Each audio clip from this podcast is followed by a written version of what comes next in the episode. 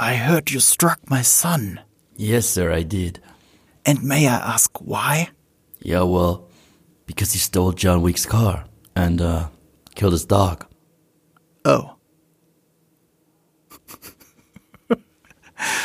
Ich liebe diesen Dialog aus John Wick 1 und ich finde, der, der, der, der, der fasst eigentlich alles perfekt zusammen, was man von dieser Filmreihe zu erwarten hat.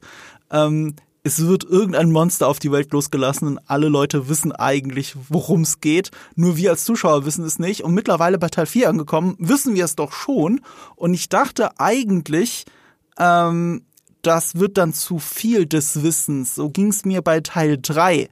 Aber bei Teil 4 war es ganz anders. Wie war es bei dir, Yves? Ich mag die ganze Reihe, muss ich sagen. Also, John Wick kam, wenn ich mich nicht komplett irre, 2015 in die Kinos. Der 14. erste. 14? Okay. Mhm. Im gleichen Jahr wie Edge of Tomorrow von Tom Cruise. Echt? Da war 14? Ja. Okay. Und das war das Jahr, wo alle gesagt haben, Tom Cruise äh, und äh, Keanu sind beide zurück und obwohl sie etwas älter sind, total kick-ass, alle beide. Und Edge of Tomorrow habe ich im Kino geguckt, fand ich äh, super geil. John Wick habe ich nicht geguckt im Kino. Und äh, ich dachte mir, ja, der Trailer sieht okay aus. Der Trailer sieht okay aus, aber ich weiß es nicht. Und äh, äh, Keanu hatte in den letzten Jahren vor John Wick sehr viele Filme, die ich wirklich nicht gut fand. Ich, ich liebe ja Keanu, ich meine, er ist so ein Sympath. Er ist so ein unfassbarer Sympath. Aber seine letzten Filme, mit denen konnte ich nichts anfangen. Sowohl mit diesem Horrorfilm, der da von Eli Roth produziert war, Knock Knock. Ich weiß nicht, ob du den gesehen hast. Äh, jetzt muss ich überlegen, war das, war das der mit den zwei Frauen, die bei ihm Genau. zu Hause anklopfen? Oh Gott, Genau. da fand ich den Genau. Trailer schon so schlimm. Das war so die zurück in die 90er Jahre Basic Instinct Ära, also nicht wegen Basic Instinct, sondern weil alle Leute versucht haben, Basic Instinct zu sein. Ja, der war, der war nicht gut. Und dann gab es noch so einen anderen Sci-Fi-Film mit ihm, der auch einfach nur langweilig war. Und ich so, ha, mal gucken. Ich will, ich will mir das Feedback äh, erstmal geben. Und dann meinten alle, John Wick, John Wick, John Wick ist Wahnsinn, bla bla bla. Und irgendwie habe ich es geschafft, dem Film trotzdem zu entgehen, bis dann die, äh, eine besondere äh, Presseeinladung kam zu Teil 3, die anmoderiert wurde von Chad Stahelski und Keanu. Also die waren beide im Kino hier in Berlin. Da dachte ich mir, okay, ich muss davor äh, eins und zwei gucken. Und dann habe ich äh, eins geguckt und einen Tag später zwei geguckt. Ja, und ich, ich, ich, ich bin komplett drin in dieser Welt. Ich liebe es. Also äh, der erste Film, der also die Story in diesem Film ist sehr Banane, muss man einfach sagen. Also in all diesen Filmen. Und sie wird immer mehr und mehr Banane. Aber diese hochstilisierte Action und Keanu, der einfach sein Handwerk gefunden hat, ich gönne das dem ganzen Team, was sie da jedes Mal auf die Beine stellen, ist unglaublich und die toppen sich auch jedes Mal. Ich finde spannend, dass du meintest, Teil 3 war dir zu viel. Ich fand Teil 2, glaube ich, den schwächsten der Ah, gesamten okay. Reihe. Aber, äh, aber den immer noch gut. Aber Teil 3 war ich sowas von drin. Ich fand den echt super. Ich fand nur gegen Ende wurde es ein wenig repetitiv. Ich finde, gegen Ende waren sie nicht mehr ganz so kreativ mit, mit der Action. Also dafür hat Teil 3 ein so unfassbar starkes Intro. Ja, das ist stark. So, so ein so unfassbar, mit diesem Ja, Countdown, wo es dann Ja. einfach losgeht und nicht aufhört. Und ich mochte halt alle Szenen auch mit Halle Berry und ihren trainierten Hunden. Das fand ich auch wieder richtig cool, äh, wie die zur Geltung kamen. An für sich coole Hunde-Action, aber guck mal, ich habe Harry, Halle Berrys Rolle habe ich fast komplett vergessen. Weißt du, und, und das Ende, was du gemeint hast mit dem dritten Teil, das so repetitiv ist. Ich habe neulich noch mit meinem Kollegen, Gamester-Kollegen Wally drüber geredet und er hat noch mal gemeint, ja, und der Bösewicht mit der Klatze und so. Was, was, welcher Bösewicht mit der Klatze? Ich habe das vergessen. Ich habe so viele Sachen aus Teil 3 einfach vergessen. Und natürlich, und das ist ja so peinlich, weil der Bösewicht ist eigentlich eine saugeile Besetzung. Das ist der Typ von Crying Freeman. So, und, und trotzdem hat sich das am Ende vom dritten Teil so bei mir so, weiß ich auch nicht, das hat sich, das hat sich so abgekurbelt, dass es schon keinen Spaß mehr gemacht hat. Und ich habe echt vieles davon vergessen. Und ich kann dir jede Action-Szene und Teil 1 und Teil 2 sagen. So, ich, Ich Teil bin zwei da halt wirklich nicht. total drin. Ich bei Teil 2 halt nicht, da bin ich am meisten raus, glaube ich. Bei Teil 2 habe Mhm. ich diesen Effekt. Ich kann mich sehr, sehr, sehr gering an den Film erinnern. Ich meine, es ging nach Rom. So, das habe ich noch irgendwie im Ja, Kopf. ja, ja, es geht nach Italien. Nee, Ich Genau. fand das tatsächlich, ich fand tatsächlich Italien sehr stark, auch als Szenario und das war auch das, wo er den Anzug kriegt, der kugelsicher ist, was immer wieder albern ist. Also das, alles ab, weißt du, du, du hast jetzt gerade die Story vom ersten Teil bemängelt. Ich finde halt gerade der erste Teil in seiner Einfachheit und wie effizient das funktioniert, finde Ja, ich ja, so voll. toll. Also effektiv, weil ähm, die Prämisse ist so unglaublich einfach. Es geht um den Hund und der Hund ist ein Symbo- Symbol für die tote Frau. Und im Hintergrund gibt es eine Welt, die wir nicht ganz erschließen können. Und deswegen muss man auch nicht zu viel erzählen. Und das ist es. Das ist ein so simpler Racheplot. Und ich liebe diesen Aufbau. Ich liebe diesen Aufbau, bis er in den Anzug schlüpft, mit dem er jetzt alle Leute umbringen wird. Und Ja, das ist die größte Kunst von John Wick als Franchise. Die erste halbe Stunde ist ein riesiger Aufbau auf alles, was bis hierhin, bis Teil 4 folgt. Und das ist geil. Und Mhm. Ja. das liebe ich daran. Das liebe ich auch an Teil 3. Teil 3, die beeindruckendste Action bis hierhin. Und jetzt kommt das Spannende. Teil 3 hat mich eher so ein bisschen abgefuckt und am Ende wurde ich sehr müde. Und Teil 4 ist nicht nur das größte Action-Epos von allen vier Filmen, auch das längste natürlich mit den drei Stunden. Ich habe mich in diesen drei Stunden, ich persönlich, habe mich überhaupt nicht gelangweilt, keine einzige Minute. Auf emotionaler Ebene war es sogar der einzige Film, der an Teil 1 rankommt. Und damit ist er für mich entweder der beste oder zweitbeste John Wick-Film. Wenn es wirklich nach Inszenierung geht, der beste, gar keine Frage. Und ich bin noch mal so in, in mich gegangen, weil es jetzt fast zwei Wochen her, dass ich den gesehen habe. Ich weiß, ich würde den noch mal im Kino gucken. So beeindruckend fand ich den. Ich behaupte, es ist einer der besten Actionfilme, wenn nicht der beste Actionfilm der letzten Jahre. Du hast mir gerade alles aus dem Mund genommen, was ich sagen wollte. Also ich, Ja. ich unterschreibe wirklich jedes Wort, was du gesagt hast. Das ist mein Lieblings-John Wick-Film. Also Mhm. einzige Konkurrenz ist der erste. Es ist, ein, sage ich sogar in meinem Video, es ist ein Action-Meisterwerk. Ist es für mich auch. Ja. Also handwerklich bleibt das gar, ist es gar nicht zu bestreiten. Äh, das letzte Mal, dass ich so aus einem Actionfilm rausgegangen bin, war Mad Max Fury Road. Ich wollte es gerade sagen. Ich habe nämlich, ohne Witze, ich habe gedacht so, kann das sein, dass es wirklich einer der besten Actionfilme der letzten Jahre war? Und, und habe dann gegoogelt. Ich habe da also ganz simpel, du musst ja nur googeln danach. Was sind denn die besten Actionfilme der letzten Jahre? Und äh, 2015, ich muss bis 2015 zurückgehen, also ein Jahr nach dem ersten John Wick, da kam äh, Mad Max Fury Road raus. So, und da würde ich sagen, okay, das ist der bessere Film vor allem. Wenn es nur nach der Action geht, äh, äh, mein Geschmack persönlich ist sogar viel mehr John Wick 4. Ich mag diese, äh, dieses Tactical, äh, ähm, Tactical Pistol, bla. Ne? Ich, ich mag das einfach, plus die Ideen, die sie hatten. Mad Max Fury Road ist aber der viel bessere Film. So, äh, d- so weit muss ich zurückgehen. Und was ich auch noch gefunden habe, und ich mag die These, die hatte auch mal Patrick H. Willems aufgestellt, ähm, dass The Nice Guys eigentlich ein Actionfilm ist. Und deswegen, wenn ich jetzt wirklich den besten Actionfilm der letzten Jahre wählen müsste, würde ich sogar The Nice Guys sagen, aber der ist, glaube ich, von 2016. Das heißt, so oder so muss ich sechs oder sieben Jahre zurückgehen, ne, acht Jahre, bis zu acht Jahre zurückgehen, um einen vergleichbar geilen Actionfilm zu finden wie John Wick 4. Ja, ja. John Wick 4 hat mich wirklich, ich, und ich bin tatsächlich ein bisschen schleppend in die PV gegangen, Mhm. weil mich das so abgeschreckt hat, dass der drei Stunden lang ist. Also, das ist ja fast. Ja, ich auch. Ich war wirklich so, uff. Mein halber Tag ist weg. Ja. Das ist ja unser Arbeitstag. Wir gehen morgens in eine PV. Morgens. Ja. Das ist auch die früheste PV, die ich seit langem gesehen habe, weil äh, die wussten, scheiße, das Ding geht drei Stunden. Die Leute müssen, wir müssen das früh machen. Und ich war wirklich abgefuckt. Ich hatte keinen Bock. Ich habe hat lohnt sich, wird sich das wirklich lohnen? Machen wir, mache ich ein Video dazu oder so? Ich weiß es ja nicht. Podcast, okay, also gehe ich rein. Und danach war ich so begeistert. Ja, bei mir ist es mittlerweile so, äh, generell, ich finde, viele Filme in Hollywood sind zurzeit zu lang. Glaube ich, finde ich wirklich, gerade im Blockbuster-Bereich. Absolut. Ich, ich, ich finde es überhaupt nicht. Ähm, ich finde ich find diese Marvel-Filme zum Beispiel, die mittlerweile alle mindestens zweieinhalb Stunden lang sind, sind meistens immer eine halbe Stunde zu lang. Immer. Und äh, da könnte man so viel kürzen für das, was sie eh erzählen. Weißt du? Und als ich gehört habe, John Wick, was sich ja jetzt wirklich nicht auszeichnet durch einen Plot. Also, John Wick lebt nicht vom Plot. Das kann keiner behaupten. Selbst der erste, der ist sehr simpel, hast du gesagt, aber die leben nicht vom Plot. Die leben vom Stil und die leben vom Handwerk der Action.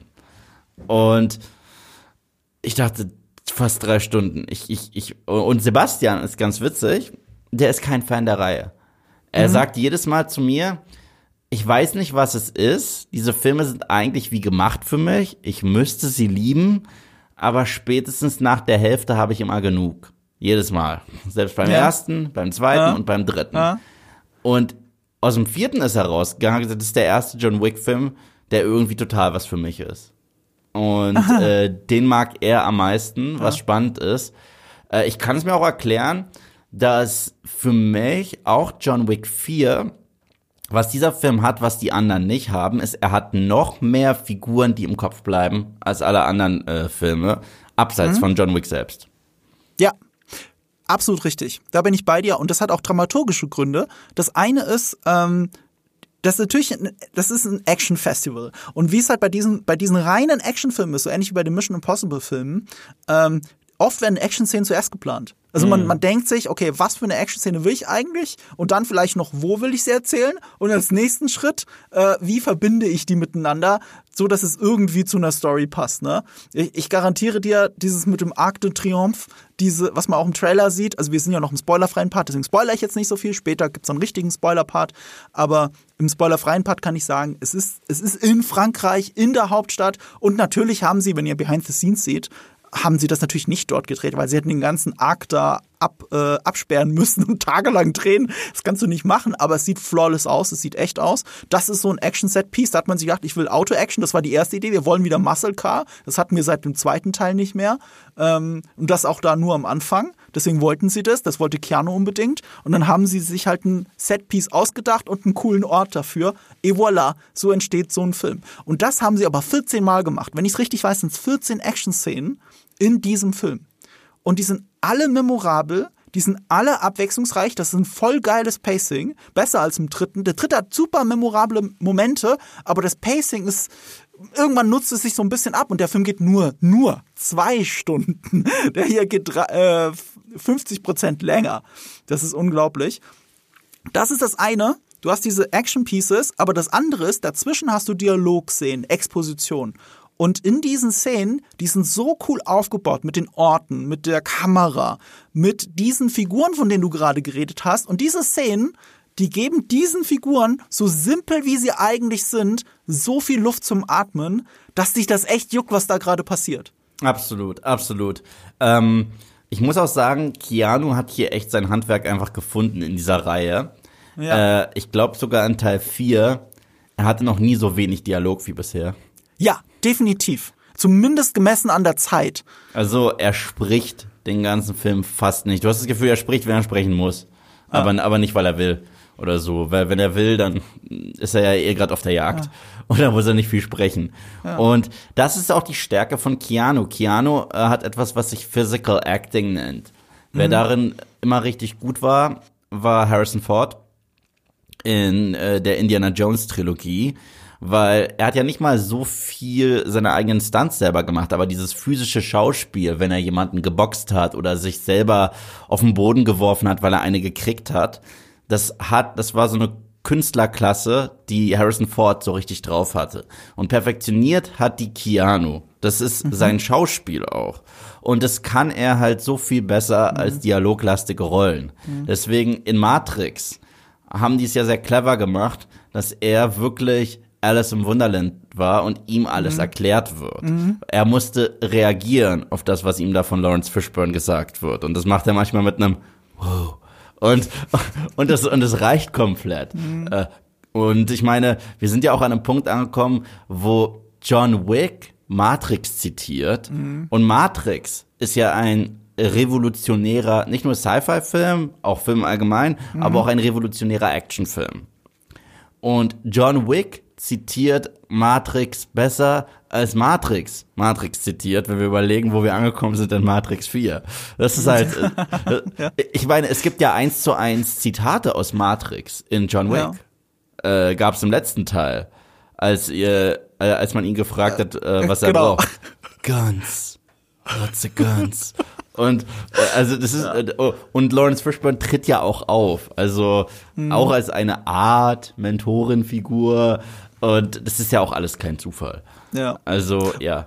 und wenn wir gerade beim Acting von Keanu Reeves sind, ich finde auch, man merkt, dass er John Wick trotzdem anders spielt. Absolut. Äh, äh, was, was, was mir die Augen geöffnet hat, war ein TikTok, das ich neulich gesehen habe. Es, es sind oft TikToks, die ich hier erwähne. Ich bin anscheinend ein TikTok-Junkie. Ähm, und zwar, es gibt so einen Typen, den habe ich jetzt aber nicht abonniert, glaube ich. Äh, aber ich habe ihn jetzt oft gesehen, weil ich mal seine TikToks zu lange angeguckt habe. Ähm, der macht nichts anderes, als auf die Kamera zulaufen und dabei äh, in so einem Mash-up immer wieder Stars nachzuahmen. Er läuft wie sie. Und er läuft im Anzug wie Keanu Reeves in John Wick. Weil Keanu Reeves läuft so eigentlich nicht, nicht genau so in, als Neo in Matrix. Ja, das ist ja Das, das, das Spannende. wirkt anders. Das ist ja das Spannende. Wenn du Keanu im wahren Leben siehst, weißt du, welcher seiner Filmrollen er am ehesten ist? Mhm. Welcher? Also, also ach so, du meinst jetzt, ob ich das weiß? Ja, im wahren Ähm. Im wahren Leben. im wahren also also von, von, der Art und Weise, wie er gestikuliert, Ganz wie er ehrlich, redet. ganz ehrlich, äh, äh, äh, hier, ähm, wie heißen die zwei Typen, die durch die Zeit reisen? Ja, ja, ja, Ted. Ted. Ja, finde ich schon. Also, Äh, also gratis ist- Interviews. Ja. Wow. So, also er, er gestikuliert, er schüttelt freut mit sich dem halt Kopf. richtig über alles, ja, was er ja, macht. Und Das, das, deswegen, übrigens, ich weiß, es tut gerade nicht zur Sache, aber ich fand sogar das Revival von Bill und Ted gar nicht so schlecht. War, Das habe ich aber nicht gesehen. der, also das war so ein Film, den hat die Welt nicht gebraucht. Mhm. Nach, dem, nach dem wurde nicht geschrien. Aber ich bin ganz froh, ihn gesehen zu haben. Der war süß. Also die Reviews waren ja auch sehr nett zu dem Film. Genau, das ist der Inbegriff von nett. Also, Ja. also der war wirklich nett. Und du merkst halt, dass dieser Ted hat ihn nie verlassen im wahren Mhm. Und dass aus dem halt der Inbegriff von Badass wurde seit Matrix, das kann er halt irgendwo selber immer noch nicht glauben. Ja, ja. Und deswegen hat er halt diese kindliche, Ted-ähnliche Begeisterung dafür. Äh, äh, Es sind ja auch tatsächlich Sachen, die er spielt, also zumindest bei denen, bei denen er so 100% committed ist. Du merkst, dass es ihn teilweise im Leben nicht mehr loslässt. Ich weiß nicht, welcher Film es war, aber er ist ja ein riesen Motorrad-Junkie zum Beispiel. Er ist ein Uhrenfetischist. Äh, da kann, kann ich sehr bonden. Ähm, ähm, und äh, mittlerweile siehst du auch immer mehr im Anzug seit John Wick. Und äh, ich liebe auch diese, äh, diese Videos, wo er dieses Tactical Shooting macht.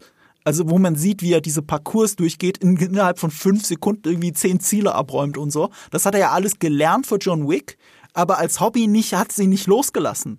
Ja. So. Genau wie der Kampfsport. Der Kampfsport hat er, hat er in Matrix gelernt und privat hat er das so viel betrieben, dass er selber Filme dazu gemacht hat. Ich glaube, The Man of Tai Chi ist von ihm, oder? Zumindest Yeah. spielt er da eine Rolle, aber ich meine, er hat den Film auch produziert. Hat er sogar Regie geführt? Irgendwie sowas. Er ist ja voll der Martial Arts Fan dadurch geworden, also durch Matrix. Ja, und wusstest du eigentlich, Fun Fact, ähm, die äh, atemberaubendste Szene in John Wick 1, die äh, im Nachtclub, Ja. er hat ja nicht nur all seine Stunts da selbst gemacht, er hatte 39 Fieber und Grippe während dieser Ach Sequenz Scheiße. und Ja. hat es trotzdem irgendwie durchgezogen. Ich meine, alle sprechen jetzt immer darüber, dass äh, Jenna Ortega in Wednesday äh, ihren, ihren Tanz gemacht hat, während, während sie fieberkrank war. Ja, ja. Aber Keanu hat mit Mitte 50 diese lange, nicht geschnittene teilweise Actionsequenz durchgezogen mit 39 fucking Fieber. Das ist unfassbar. Ja, das ist crazy. Aber äh, man muss ganz kurz dazu sagen, ich, ich mag auch ähm, in Keanu Reeves diese Bescheidenheit von ihm, die ja alle lieben. Ja. Wenn er in Interviews darüber redet, er sagt ja auch selber immer, er macht keine Stunts. Er macht nicht Stunts, er macht das, was man machen kann. Das, das was wirklich Stunts sind, das macht nicht Stuntman. Und das gilt auch für den Club, weil to be fair, ähm, äh, also super krass, was er da gemacht hat. Die eine Stelle, wo er aber auf den Boden knallt, wo er so runtergeschmissen wird, dieser, dieser Ja. Fake One-Shot, das ist so geil gemacht. Äh, Es ist so echt. Ich weiß nicht, ich habe ich hab neulich einen Rewatch gemacht und zu, mit Freunden und die haben den zum ersten Mal gesehen. Ich so, okay, jetzt pass auf, guck dir diesen Sturz an gleich, ne? Und dann wird er da so von, äh, von Daniel Bernhardt, unser guter deutscher Freund, den wir auch, glaube ich, mal, hatten wir jetzt Interview-Ausschnitt im Du Podcast? hast, du hast den mal interviewt, ja. Ich habe ihn interviewt, aber hatte ich ihn im Podcast? Nee, ich habe ihn nicht im Podcast drin gehabt. Nein, nein, nein. Weißt du, womit ich Daniel Bernhardt ewig Daniel, Daniel heißt er, Daniel Bernhardt. Ver weißt du, womit ich den immer in Verbindung bringen werde? Ewig? Äh, warte, äh, Kickboxer. Nein, nein, nein, nein, nein. Er war Hat er tatsächlich auch Universal Soldier gemacht oder sowas? Auch, ja, aber Ja? er war tatsächlich einer der drei Leads in einer TV-Serie, die abgesetzt wurde. Ach, natürlich, High, äh, Highlander. Auch nicht wahr. War, Äh, war's nicht Highlander? Nein, Doch, es hat er war nicht auch es war Highlander nicht, gemacht? es war nicht Highlander, es war er, Kristana Loken die man ja auch aus äh, Terminator 3, Rise of the Machines kennt, nicht der beste Terminator-Film. Und den dritten, ich weiß nicht, wie er heißt, die waren in Mortal Kombat Conquest. Ach, es war Mortal Kombat, es war nicht Highlander, ja, ja. Und sein Ich, Charakter. ich hab's auch gerade nochmal gegoogelt und ich sehe hier Bilder und ich denke, das sieht doch aus wie Highlander. Aber nee, es war Mortal Kombat, du hast recht. Ja. Sein Charakter war Zero. Und, Ach, er war Zero, ja. Das passt und auch ich, gut. Na, nicht Sub-Zero. Es war einfach ein, dazu gedichteter. Ach so. Diese Serie war ja komplett Banane. Aber Also- Zero wird nicht Sub-Zero oder sowas. Nee, nee, nee Sub-Zero gab's Okay. auch. Es war Ah, immer nur okay. sein Name. Das waren damals die drei Champions, bevor es Mhm. dann, es sollte eine Prequel-Serie sein äh, zu äh, Mortal Kombat. Okay. Das Witzige ist, Spoiler für diese Serie aus den 90ern, die wirklich jedem scheißegal sein durfte. Aber die wurde halt so katastrophal, ist die gefloppt. Ja. Dass sie meiner Meinung nach eines der witzigsten Serienenden aller Zeiten hat. Und zwar am Ende sterben einfach alle. Einfach alle. Und das Witzige ist, jetzt, jetzt kann es eigentlich diese Nachfolgefilme gar nicht geben, weil die töten einfach alle. Und ich habe so krass ge aber sie hatten nicht mal das Budget, dass man zeigt, wie alle sterben. Du siehst da einfach Shao Kahn, der, der äh, vor Raiden sitzt und sagt, ha, eine Diebin und holt ihre Waffe raus, tot. Und dann nimmt er mal von jedem irgendeinen Gegen- Gegenstand raus und sagt, tot. Und dann lacht er ganz doll. Und dann ist die Serie zu Ende. Ich so, wow. Ja, das ist traurig. Äh, für alle, die verloren waren, Daniel Bernhardt, ähm, der arbeitet eben viel mit Chad Stahelski und David Leach zusammen mit der Firma, die sie gegründet haben, äh, 8711. Und äh, deswegen sieht man ihn sehr, sehr oft in all diesen Projekten. Und ich meine, in den bisherigen drei John Wick-Filmen war er auch überall dabei. Nur beim vierten weiß ich es halt einfach nicht. Beim ersten hat man ihn gesehen. Da war er also auch am Gesicht gesehen, weil er war der Typ, mit dem er im Club gekämpft hat. Und der Einzige, der John Wick besiegen konnte, ihn dann diese Balustrade da so runterschmeißt. Und im zweiten Teil haben sie ihn, glaube ich, in einem äh, haben sie einen Kampf tatsächlich wieder rausgeschnitten, da war er drin. Jetzt weiß ich nicht, ob er noch im Film geblieben ist. Und im dritten ist er einer der Soldaten, die in dieser Vollmontur sind. Also, dass du das Gesicht eben nicht erkennst, weil er ist ja tot äh, seit John Wick 1, seine Rolle. Ähm, und deswegen. Oder man kennt ihn aus dem Film Nobody, der auch von diesem Produktionsstudio ist, 8711. Da macht er diesen Kampf im Bus, den er mit choreografiert hat mit Bob Odenkirk. Der, glaube ich, die beste Kampfszene des Jahres war, muss man echt sagen. Er war sogar in dem sehr schlechten äh, The Rock-Film Red Notice. Ah, ja, ja, die haben da auch die Choreografien gemacht, glaube ich. Deswegen. Ähm, äh, ja, man sieht ihn viel, oder auch hier in Logan zum Beispiel. Ja. Logan war sogar das Stand-in für Hugh Jackman. Vieles, was ihr seht, was Hugh Jackman macht, ist quasi das machen, was Daniel Bernhardt vorher gemacht hat. Und, äh, und weil er das so cool gemacht hat, haben sie ihm noch eine kleine Nebenrolle noch in Logan so reingeschrieben. Und dann, dann siehst du ihn auch. Ich glaube sogar zweimal. Er stirbt zweimal in dem Film. Das ist äh, auch sehr cool. Äh, worauf ich eigentlich hinaus wollte, war in, diesem, in dieser Clubszene, als er die Balustrade runterschmeißt. Das ist deswegen so ein geiler Fake-One-Shot, weil du, ihr, man sieht ja im Film, wie er da einfach so runterfliegt und da aufknallt. Und das ist so, wow, wie haben sie das gemacht? Und weil das halt alles Stuntleute sind, haben sie einfach die geilste Idee dafür gehabt. Sie schmeißen einen Stuntman in dem Fall, in dem Fall war es glaube ich nicht Keanu Reeves, schmeißen sie da runter in, in diesen Kartonhaufen, den man ja immer so aufbaut, äh, damit Stuntmen da reinfliegen können. Und dann haben sie den Kartonhaufen wieder weggemacht, äh, einen Stuntman an Seile gehangen, nur ein Meter über dem Boden und also eben nicht Keanu Reeves und den fallen lassen und der knallt auf und dann haben sie beide Bilder zusammengeschnitten. Also auf halber Wegstrecke wird das Bild durch das andere ersetzt und dann knallt er auf den Boden drauf und das ist mega gut. Und solche Stunts siehst du, ich, ich glaube, es gibt in Teil 3 einen Moment, wo es wieder ähnlich funktioniert, wo, äh, den sieht man auch im Trailer, als ein gewisser John Wick aus dem Fenster springt und sehr tief fällt. Äh, ist aber nur eine Vermutung, weil wir sind wirklich an dem Punkt angekommen, wo es auch schwer zu sagen ist, wie haben sie das schon wieder gemacht? Ja, und, und äh, was du sehr toll gesagt hast, ist der Aufbau.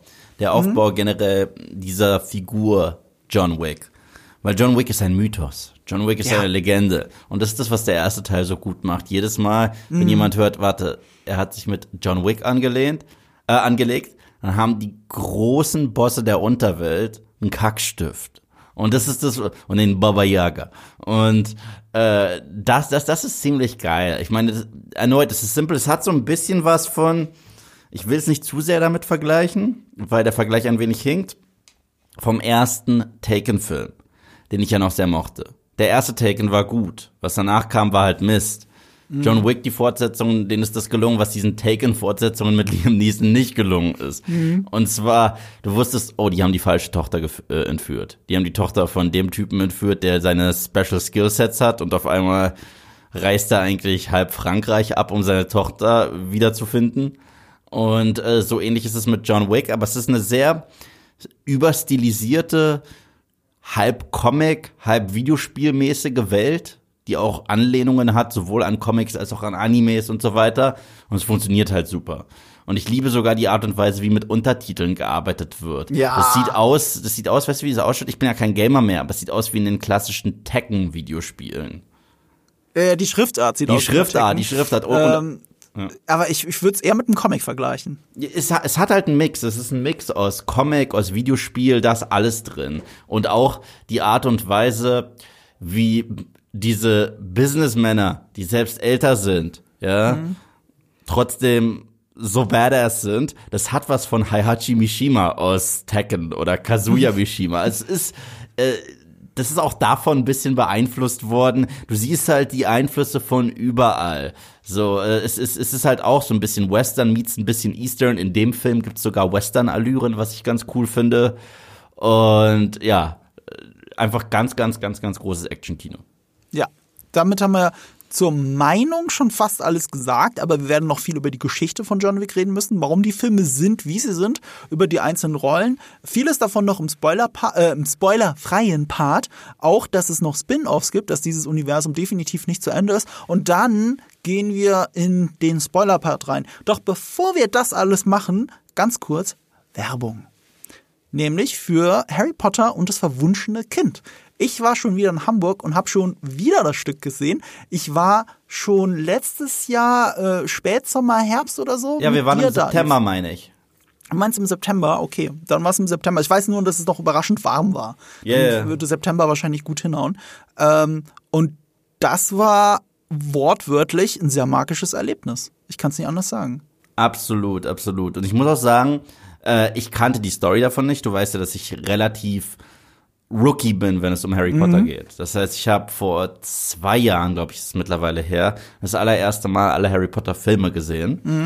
Und äh, wusste nichts über das Stück, ich wusste nicht, wie das äh, zur Handlung passt oder sonst was. Aber ich habe mich da auch einfach entführen lassen. Ich habe mir keine Spoiler durchgelesen und so weiter, obwohl es ja anscheinend da auch äh, sowas wie ein Buch zu gibt oder gibt es Ja, also es gibt das Drehbuch des Theaterstückes, gibt es gab's schon lange vorher und ähm, und das ist das Verrückte. Ich habe auch immer wieder von Harry Potter Fans gehört, man sollte es nicht lesen. Ich kannte die Story ja schon. Man soll es nicht lesen. Es liest sich nicht so gut. Du musst es halt sehen. Das ist genau das, was ich sagen wollte. Das fühlt sich an wie gemacht für eine Bühne. Also Ja. Das ganze Stück lebt davon, dass es gemacht ist als Theaterstück. Es funktioniert und als das funktioniert es echt wundervoll, weil die Exposition, die man da hat, ist trotzdem herrlich theatralisch.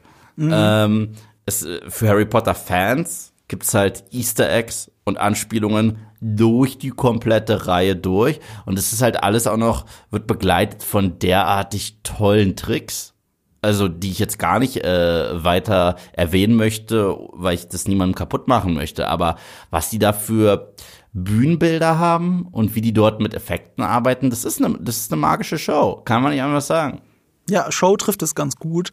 Ähm, ich war auch total flashed davon, als ich das erste Mal gesehen habe. Ich bin ja mehr Harry Potter Fan als du. Ähm, ich bin äh, ich, durch den dritten Film damals noch. Ich, ich war so verliebt in dieses Universum durch den dritten Film, weil ich den dritten Film so geil finde, dass ich danach erst angefangen habe, die Bücher zu lesen. Die habe ich dann verschlungen und das war alles zu einem Zeitpunkt, ähm, als das wirklich noch so rauskam. Also ich glaube, die letzten zwei Bücher habe ich noch wirklich den Release miterlebt, bewusst als Fan schon. Und äh, ich bin, also ich weiß noch, ich hatte keine große Erwartungshaltung, weil ich wusste, was in dem Stück so als Story passiert. Ich dachte so, ja gut, mal, mal gucken, ne? Und bin da raus und, und ich weiß noch, wie ich damals wirklich mir selbst gesagt habe, dir gesagt habe, unseren Begleitungen gesagt habe, das habe ich nicht zum letzten Mal gesehen. Ich gehe da noch mal rein. Und ich bin jetzt ein, knapp ein halbes Jahr später noch mal rein und ich find's immer noch unfassbar gut. Und ich bin wieder rausgegangen und habe gedacht, ich guck mir das nochmal an. Ich reise nach Hamburg, ich werde das nochmal gucken. Ich weiß noch nicht in welcher Konstellation. Ob's, äh, ich hoffe ja, dass mein Neffe oder meine Nichten, dass die noch so ein bisschen äh, Harry Potter Fans werden, weil die sind jetzt gerade so in dem Alter, wo man langsam anfangen könnte. Und äh, irgendwie habe ich, hab ich, hab ich Lust, mit denen zusammen ins Theater zu gehen und das zu erleben. Ja, du hast es ja in leicht abgeänderter Form jetzt gesehen, ne? Ja, äh, ursprünglich ähm, wurde das Stück immer in zwei Teilen aufgeführt.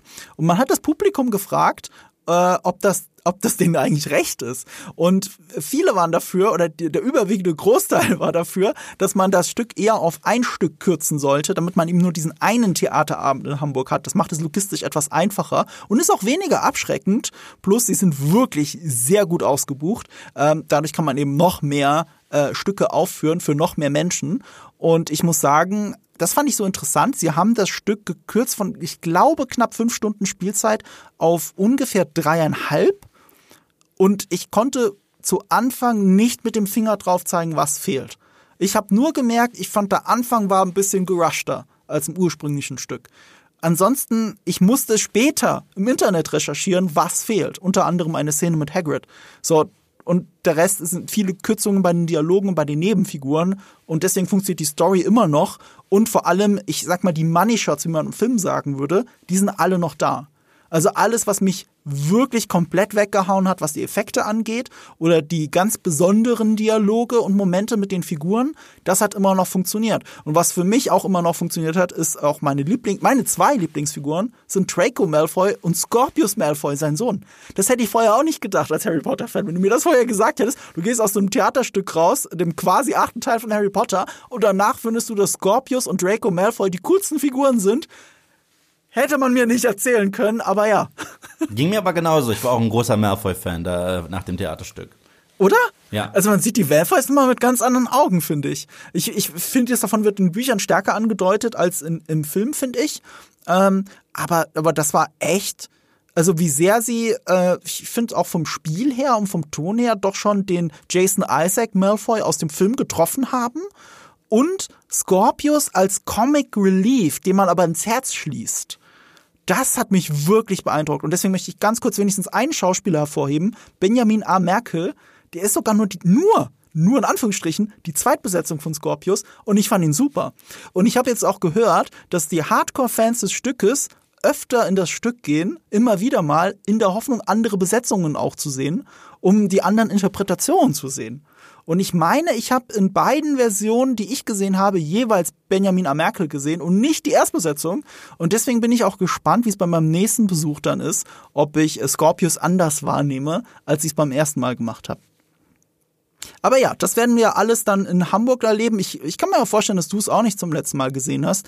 Ähm, das ist, ich weiß, es ist Werbung, take it with a grain of salt, aber ich lege dafür die Hand ins Feuer. Ich habe einen privaten Bereich, sehr vielen Harry Potter-Fans dieses Stück ans Herz gelegt, weil ich genau weiß, dass sie es lieben würden. Und das ist auch nicht nur unsere Meinung. Die äh, Show hat mehrere Preise abgeräumt, unter anderem 2020 und 2021 den renommierten Live Entertainment Award oder den Ticketmaster Award 2023 in der Kategorie Music, Musical oder Show des Jahres. Es ist kein Musical, es ist eher eine Show als ein klassisches Theaterstück und damit ist es wirklich fantastisch, um nicht zu sagen magisch. Mehr Infos zu dem Stück und vor allem auch Tickets zu dem Stück, da das Stück ja auch jetzt nur noch am Eibenabend ist, wird es sogar für alle da draußen billiger, jetzt Harry Potter zu schauen, als es davor war. Diesen Link dazu findet ihr in den Show Notes. Werbung Ende. Damit Werbung Ende. Und wir landen jetzt wieder bei John Wick. Äh, wir haben es ja schon angedeutet, vieles mit John Wick hat mit dieser Produktionsfirma 8711 zu tun oder um noch konkreter zu sein, mit den Leuten, die diese Firma gegründet haben. Das waren nämlich Chad Stahelski und David Leach.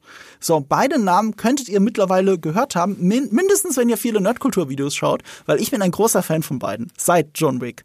Also äh, äh, vor allem David Leach sogar, obwohl der auch Filme gemacht hat, die ich jetzt nicht so toll finde oder nicht so toll finden würde, die ich mal teilweise gar nicht angeschaut habe. Aber ich bin großer Fan von der Art, wie er, Regie, wie er Regie führt und wie das dann in den Filmen aussieht. Die zwei sind eigentlich Stuntman-Stunt-Coordinator. Mhm. Und Chad Stahelski hat eine besondere Verbindung zu Keanu Reeves. Weißt du warum? Äh, er war seit Stunt-Double im ersten Matrix-Film. In äh, allen drei Matrix-Filmen, glaube ich. Ja, sogar. aber ja, und hat seitdem auch nicht aufgehört, mit ihm zu arbeiten. Also er hat sogar mit ihm gearbeitet in Constantine. Ja, stimmt. Oder Man of Tai Chi und so weiter. Ja, weißt du eigentlich, mit welchem Hollywood-Film Chad Stahelski das erste Mal so richtig groß wurde? Oh, nee, das weiß wo, ich nicht. Wo er ein Stunt-Double war? Ja. Tatsächlich The Crow. Ach, echt? Oh. Ja. Ja. Holy shit. Ja. Ist das, ist das jetzt, heißt das, dass er echt so ein bisschen dem Tod von der Klinge gesprungen ist als Stuntman? Das ist möglich. Also er Oder das war, ist keine Stuntszene? also er war auch ein sehr äh, guter Freund von Brandon Lee tatsächlich. Naja. Also äh, das deswegen über The Crow finde ich sollten wir eh irgendwann mal sprechen. Gerade wenn wir mal äh, haben wir auch schon mal drüber gesprochen über die Comicfilme sprechen, die heutzutage nicht mehr so die Aufmerksamkeit kriegen, die sie unserer Meinung nach verdienen. Und da ist The Crow bei mir mit ganz oben auf der Spitze. Ich, ich gucke den halt auch äh, jeden Herbst. Immer wenn es so ein bisschen regnerisch wird, passt der Film perfekt. Da ist Konstantin bei mir relativ weit oben. Ja, Konstantin ist auch super. Aber ich, ich, Ich mag, The ich mag The Crow noch einen Ticken mehr. Ich finde The Crow ist so gothic. Das ist der gothigste Film, den ich je kenn, äh, äh, kennengelernt habe. Und äh, der ist ja halt äh, auch so ein bisschen überschattet worden von dieser fürchterlichen Tragödie, die da am Set passiert ist. Ähm, aber ja, seitdem ist Chad Stahelski ein richtiger Name. Der war sogar beteiligt bei Escape from LA, sehe ich gerade. Ey, äh, die, die, die, die ganze Production Record ähm, ähm, äh, von 8711 oder allen Leuten, die damit zu tun haben, das ist ja ein Konglomerat an Stunt-Künstlern, sage ich jetzt mal, ne? Die immer wieder mit zusammen, zusammen miteinander arbeiten, egal ob es jetzt gerade 8711 produziert oder nicht. So, also auch, ich habe ja auch gesagt, die beste Action-Szene, ich glaube 2021 war es oder 2020, 2020, äh, ist meiner Meinung nach Nobody, diese Szene im Bus. Die das ist ist immer noch der, der, das gleiche Konglomerat an Leuten. So, und, und, äh, und du findest diese Fußspuren von all diesen Menschen in so vielen Filmen. Also ob es jetzt David Leach auch jetzt als Regisseur mittlerweile ist, ähm, eben von Deadpool 2, äh, Atomic Blonde fand ich großartig, wenn es um die Action geht. Ähm, ich fand ihn auch so großartig. Äh, äh, hier, Hobbs, Hobbs und Shaw hat er auch gemacht. So, das ist wieder so ein Film, den ich eher nicht gucken wollen würde. Ich fand Bullet Train gar nicht so gut, wie ich gehofft hatte. Ich aber nicht. der hat, der war riesen erfolgreich. Die Leute mochten den und äh, man merkt schon die Handschrift von David Leach in den Action-Szenen. Also definitiv. Ähm, sie haben aber auch viel für Marvel und DC einfach als Second Unit Directors gemacht. Du, du siehst es zum Beispiel auch hier. Civil War hat sehr coole Hand-to-Hand-Combat-Szenen. Rate, wer diese Ja. choreografiert hat. In Civil War und Captain America The Winter Soldier. Ja, stimmt, schon da. Da fing's ja an. Und das war Chad Stahelski. Ja, The Winter Soldier da am Anfang, die Szene auf diesem äh, Schiff, wo äh, Cap da die Geiseln befreit. Ja, aber auch generell, Ja, ja. wenn Cap mit äh, Winter Soldier kämpft. Ja, ja, das Wie ist- cool das war. Ja. Es geht im Schnitt halt ein bisschen unter. Ja, ja, das ist das Problem. Der Schnitt in diesem Film ist halt nicht so geil. Aber, aber da, äh, so, die beste Action, die Marvel je hatte, war in Cap 2 und in Cap 3. Ja, und wer hat's gemacht? Chad Stahelski. Der hat auch übrigens bei Birds of Prey die Action-Szenen gemacht, als Second Unit Director. Ja. Und ich finde, den Action-Szenen sieht man das an. Wenn du nur die Action-Szenen rauskristallisierst, die sehen richtig geil aus vom Birds of Prey. Der, äh, Birds of Prey ist ein Film, den ich wirklich, wirklich kacke finde. Aber die paar Action-Szenen, äh, die es da gab, die bleiben im Kopf. Gerade die da mit dem Hammer und so weiter. Oder wo sie da diese Polizeistation überfällt. Das hat schon was. Ja, und, und diese Spur von denen zieht sich da durch und sie haben sich halt so richtig etabliert mit John Wick. Ich glaube, man kann sagen, dass, dass das Interessante an John Wick war, wie wäre es mir jetzt einfach mal richtige Stunt-Leute Regie führen? Und sich so einfach den eigenen Film machen. Sie warten nicht drauf, dass das Studio zu ihnen kommt und ihnen den perfekt, weil sie haben ja so viele Filme auch gemacht, die wirklich nicht gut sind als Stunt-Koordinatoren, aber die Action-Szenen sind halt gut. Und irgendwann war man in dem Punkt, oh, stimmt, was sie auch sehr frustriert hat, war, das wird ja auch alles kaputt geschnitten. Also gerade so Filme, zum Beispiel mit Jason Statham, ähm, wenn du die äh, siehst, die, die, sie, die sie choreografiert haben, ich glaube sowas wie The Mechanic oder sowas, ähm, du siehst die Behind the Scenes, wie sie diese Szene choreografiert haben, sieht super geil aus. Du siehst es im Film, es geht im Schnittgewinter unter, weil zu dem Zeitpunkt Jason's Bo Jason Bourne-Style gerade modern war. Und das hat ja auch Taken immer kopiert, wurde immer schlimmer. Und du, du kannst dir das ich nicht halt, angucken. das ist das Problem. Weißt du, äh, wenn man sich die Bourne-Trilogie anschaut, ja, es gibt einen ganz großen, großen, großen Unterschied zwischen Handheld Camera und Shaky Cam. Das ist ein riesen riesengroßer Unterschied. Also ähm, was sie dort haben bei diesen ähm, Bourne-Film ist halt jemand, der, der die Kamera halt nicht auf dem Stativ hat, sondern äh, wirklich äh, daneben steht und so weiter. Deswegen wackelt es ein wenig. Aber du erkennst in den drei Bourne-Filmen alles, was du siehst. Da hast du wirklich tolle Choreografien, das erkennst du. Später in den Taken-Filmen von Olivier Megaton in diesen Sequels. Da hast du sowohl ein Schnittgewitter, ich meine, es gibt dieses Meme mittlerweile, wo Liam Neeson über einen Zaun springt. Mhm und ich glaube, da gibt es 30 Cuts. Ja. Und, ja, ja. und gleichzeitig wird dort die Kamera benutzt. Nee, weißt du, es ist was anderes. Es ist ein sehr immersives Ding, Handheld zu haben. Zum Beispiel Collateral, wir beide lieben den. Und Tom Cruise, mhm. wir wissen, was der alles kann. Aber die Szene in, in der Disco, wo er da sein, äh, eine weitere Zielperson kriegt. Da gibt's geile mhm. Action, aber es ist alles Handheld. Das heißt, da ist so eine Bewegung mhm. in der Kamera schon drin, aber das ist sehr immersiv. Das mag mhm. ich sogar. Aber da, dazu kommt aber der hektische Schnitt, muss genau, man Genau, genau, aber das soll ja so sein. Der Schnitt transportiert die Hektik, die Panik, die in dieser Disco gerade ausbricht. Genau, genau, aber aber hier erkennt man trotzdem alles. Aber Shaky Cam mhm. ist einfach die Kamera häufig so schnell zu schütteln und so weiter, um zu retuschieren dass du eigentlich ja. keine guten Stunts hast. Ich meine, es gibt eine der lustigsten Kampfsequenzen, die so beschissen ist, in mhm. Falcon and the Winter Soldier, wo er gegen diese RAF-Terroristin, die man ja nicht Terroristin nennen darf, äh, Carly Morgenthau kämpft. Und, und das ist mhm. sogar, da merkst du, das ist die einzige Szene, wo nicht wild geschnitten wird, mhm. sondern es ist so ein One-Take. Und die Choreografie ist lachhaft. Also sie läuft zurück äh, und, und, holt aber hier und da ein bisschen aus und es sieht halt wirklich peinlich aus. Und deswegen mhm. merkst du, die haben das retuschiert. Ja, äh, ich würde ich würd sogar so weit gehen, es geht nicht nur, nicht nur darum, äh, eine schlechte Choreografie zu äh, vertuschen, sondern gerade jetzt auf Chad Stahelski und David Leach zurückgeführt, die hatten ja tolle Choreografien, aber es geht sehr oft darum, zu vertuschen, dass der eigentliche Hauptdarsteller, mhm. ich will, ich meine jetzt nicht mal Jason Statham, aber wie du immer du da siehst, dass das gerade ein Stuntman macht oder so, und da, um das zu retuschieren, um zu retuschieren, dass nicht Liam Neeson eben alle Leute persönlich äh, durch die Wand jagt, sondern dass da eben ein Stuntman gerade über den Zaun gesprungen ist. So, und darum geht's auch. Plus natürlich, es war gerade moderne Bildsprache. Die Born-Filme haben das beeinflusst, es war gerade modern und cool. Und wenn man das dann noch verbinden kann mit, wir können retuschieren, dass etwas dass das offensichtlich nicht dieselbe Person ist, dann machen wir das. Und das hat eben Chad Stahelski und David Leitcher immer so geärgert, dass sie so coole Choreografien machen und die gehen im Schnitt einfach kaputt. Ja, absolut. Und dann Schnitt John Wick. Was passiert dann, John Wick? Du hast sehr lange Kameraeinstellungen. Du zeigst wirklich, was passiert. Und ähm, es ist auch deswegen so revolutionär, weil sie sehr moderne Technik sinnvoll einsetzen, damit du solche Sachen machen kannst. Wie zum Beispiel keine echten Schusswaffen am Set. Also keine Schusswaffen, die mit Platzpatronen schießen. Weil Platzpatronen sind in Wirklichkeit eine super gefährliche Sache. Ähm, da vorne kommt Feuer raus und wenn du Pech hast, auch zu viel äh, von dem Zeug, was da am Schießpulver ist und was noch, sonst noch im Lauf sein könnte. Das heißt, du brauchst, brauchst einen ganz krassen Sicherheitsabstand zu jeder Person, mit der du äh, auf die du schießt mit einer äh, ähm, äh, mit einer Platzpatrone. Das ist ja das das, das, das war die, keine sichere das war die Tragödie bei The Crow. Ich dachte, da war auch eine Kugel drin. Ähm, war das nur ein Gegenstand, der mit drin war? Da war auf jeden Fall noch was in der, in der, äh, im Lauf drin, aber es war halt ah. eine funktionstüchtige äh, ja, ja. Schusswaffe. Ja, ja, schon, aber ich dachte, es war auch eine Kugel oder ich bin jetzt nicht so tief in dem Fall drin.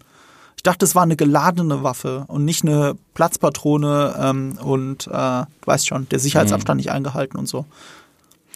Dachte ich. Äh, aber ich will ja auch nicht hier nicht spekulieren. Ähm, ich sage nur, das sind alles sehr gefährliche Dinge und deswegen nimmt man natürlich nicht eine Waffe mit einer Platzpatrone und feuert sie ab, einen Meter oder einen halben Meter entfernt von einer Person. In John Wick passiert das aber die ganze Zeit, weil das Waffen sind, die, wenn du sie drückst, so elektrisch der Schlitten nach hinten geht. Ich glaube teilweise sogar ganz moderne, da kommt vorne Licht raus, um das Set zu erhellen. So, damit du auch noch das echte Licht hast. Und dann musst du in der Post-Production nur noch den, ähm, nur noch den, äh, das Mündungsfeuer reinmachen. Und und natürlich gilt das dann auch für Blut, das gilt dann auch für Einschusslöcher und so weiter. Das ja. ist zwar etwas, was man schon in den letzten zehn Jahren gesehen hat, hauptsächlich um Kosten zu sparen. Ähm, ich glaube, bei John Wick geht es weniger darum, Kosten zu sparen. Es geht mehr darum, sehr ausgeklügelte Choreografien machen zu können und die vor allem, und das gehört halt zu solchen Aufnahmen dazu, du musst sie immer wiederholen können. Und wenn du das ganze Set zerlegst in der einen Aufnahme, dann kannst du es vielleicht noch zweimal aufbauen und dann, war der Dreh, dann ist der Drehtag gelaufen. Ja. Wenn du aber das repetitiv machen kannst, weil du ne, eben nicht alles kaputt machst, weil nicht überall Blut ist, das weggewischt werden muss, dann funktioniert das. Und dann landen wir da, wo wir mit John Wick gelandet sind. Was diese Filme eben auch sind, sind immer ein Statement dafür, was der Stand der Technik und der Stand der Stuntkunst gerade kann. Und das macht diese Filme auch so beeindruckend. Ja, ja, absolut, absolut. Ich vergleiche das mal mit Tom Cruise, um jetzt nicht Tom Cruise zu dissen, aber ich vergleiche das mit Tom Cruise, weil ähm, ich bin kein großer Fan von Mission Impossible Fallout. Der hat für mich so mit die schwächste Story, ähm, aber natürlich sehr beeindruckende Stuntsequenzen, das ist gar keine Frage. Nur ich fand das immer so lustig, dass jeder hervorgehoben hat, ich meine, das ist auch krass, ne, dass Tom Cruise extra für diesen Film das Helikopterfliegen gelernt hat. Keine Frage, krass, er sitzt da alleine drin, er macht diese Verfolgungsjagd aber die Spannung, die in dieser Szene entsteht, entsteht nur, weil du weißt, dass Tom Cruise gerade selber fliegt. Was du siehst, ist gar nicht so spannend. Du siehst zwei Hubschrauber, die hintereinander herfliegen. So, natürlich passieren da auch andere Dinge, wie dass halt dieses Seil runterfällt und so. Das ist aufregend und krass. Aber was ich meine ist, das ist ein harter Stunt, der total echt ist, aber er beeindruckt mich nicht. Da beeindruckt mich, mich beeindruckt da mehr, wenn, ähm, wenn Keanu Reeves sich um jemanden herumschlängelt, ihn zum hundertsten Mal auf den Boden wirft und den Kopf schießt dreimal. Und das aber in einem riesigen langen Take und er macht das immer und immer, immer wieder durch vier Filme hinweg. Ich weiß, es wirkt repetitiv, aber das beeindruckt mich. Es beeindruckt mich mehr als eine lahme Helikopterverfolgungsjagd. Ja, ich muss auch sagen, die Tom Cruise Stunts äh, in Mission Impossible, da gibt es für mich heftigere, die mich wirklich, wirklich mhm. fertig machen, wie zum Beispiel ja, als, er, als er in Teil 4 am Burj Khalifa Tower hing oder ja. als er in Teil 5 außerhalb von diesem Flugzeug hing, das abgehoben ist. Das, ja. das war, da hatte ich halt, also wenn ich darüber rede, kriege ich nasse Hände, ne? Weil ich habe ja. halt auch eine unfassbare Höhenangst. Ähm, aber ja, das sind halt trotzdem, das sind halt zwei Männer vom alten Schlag in gewisser Hinsicht, die mhm. wirklich noch eine Liebe haben für ihr Publikum und die ihrem ja. Publikum wirklich was bieten wollen und dafür halt voll in die Vollen gehen. Ich habe davon nichts als Respekt, weil wir leben mittlerweile ja. in einem Zeitalter, klar, ich meine, man spricht auch immer über toxische Fans und so weiter, aber ich finde, es gibt mittlerweile auch toxisches Marketing. Gibt es auch. Und es ich finde, es gibt auch mittlerweile eine Art und Weise, mit einer Fan-Community umzugehen, was auch nicht okay ist. Ähm, entschuldige ich damit Arschlochverhalten von Fans? Nein, aber ich entschuldige auch nicht Arschlochverhalten von Leuten, die an einem Projekt arbeiten und dann glücklich sind darüber, Leute eventuell vor den Kopf zu stoßen. Aber da hast du jemanden wie Tom Cruise, der sagt, danke, dass ich euch unterhalten darf. Und es ist so ein Satz, der so schön ist. Weißt du? Und es bedeutet Leuten eine Menge. Und es ist ähnlich bei Keanu Reeves, der ist halt auch so auf dem Boden geblieben, weißt du? Er weiß, er verschwindet jetzt, er dreht da was. Und äh, wenn er dann zurückkommt und das Geschenk für die Leute auspackt, sind die heiß drauf. Und dann sagt er sogar noch sowas, wenn ihm jemand sagt, you're breathtaking, sagt er, you're breathtaking. Das, mhm. ist, das ist Showmanship. Und ich finde, mhm. in diesem äh, toxischen Klima von Social Media, wo wir auch viel zu viel erfahren über Celebrities, was mich gar nicht juckt und so weiter, geht diese Showmanship und diese Illusion auch teilweise komplett unter und kaputt.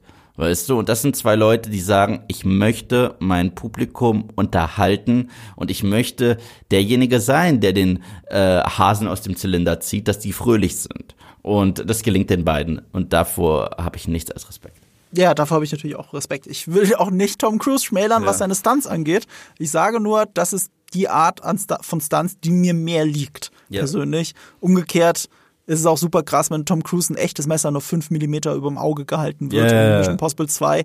Also sowas finde ich heftig. Das finde ich viel heftiger. Es gibt sogar so einen ganz kleinen Stunt in Mission Impossible 3, der voll untergegangen ist, weil der ist so eigentlich blink it and you miss it.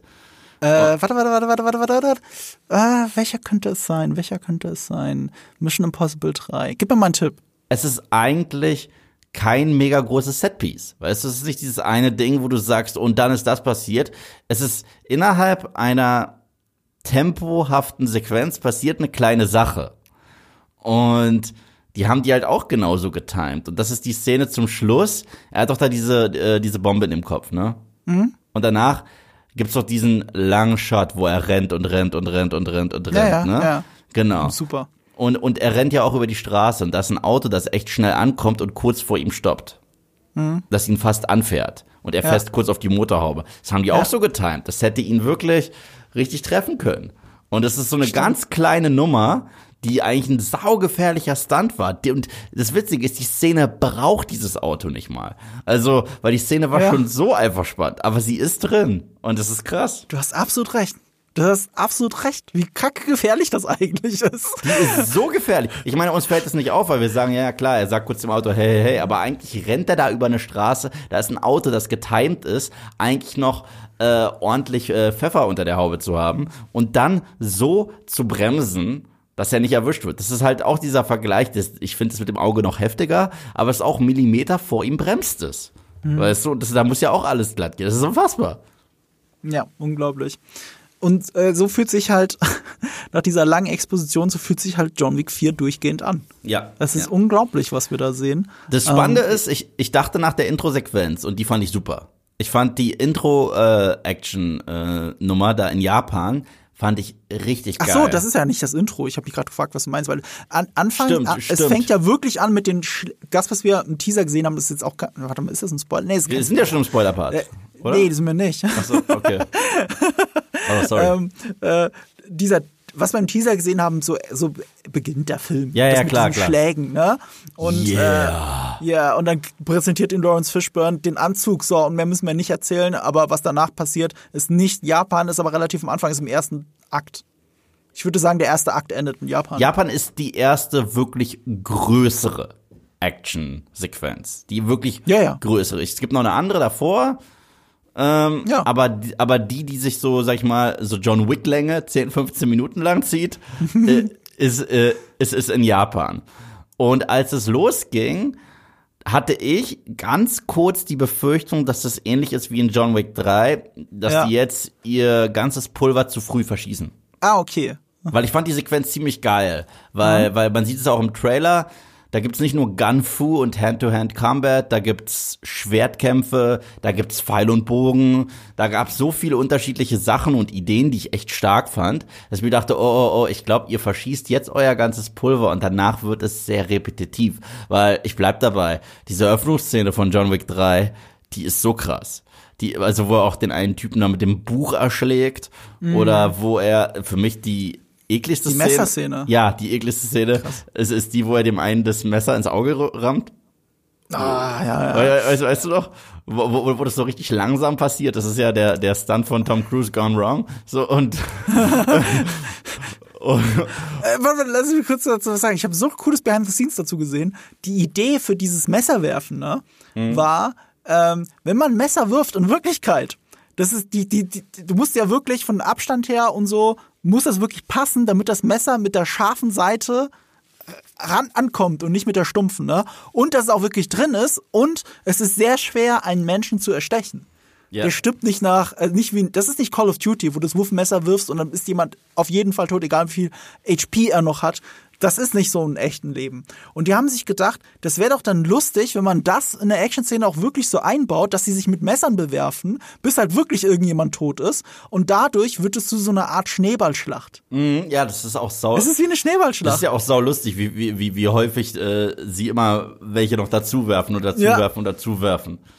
Und, und, und dass sie dann noch neue Glaskisten kaputt machen, damit sie an Mehrstichwaffen kommen und so weiter und so fort. Es hat ja auch, also diese Filme haben ja trotz allem, weil sie halt auch so überstilisiert sind, haben auch eine gewisse physische Comedy drin. Eine gewisse. Also, ja, also, und also es das gibt gehört zum, zur Unterhaltung dazu. Genau, es gibt eine gewisse Katharsis. Es hat diesen Buster Keaton-Effekt. Ja. Weißt du?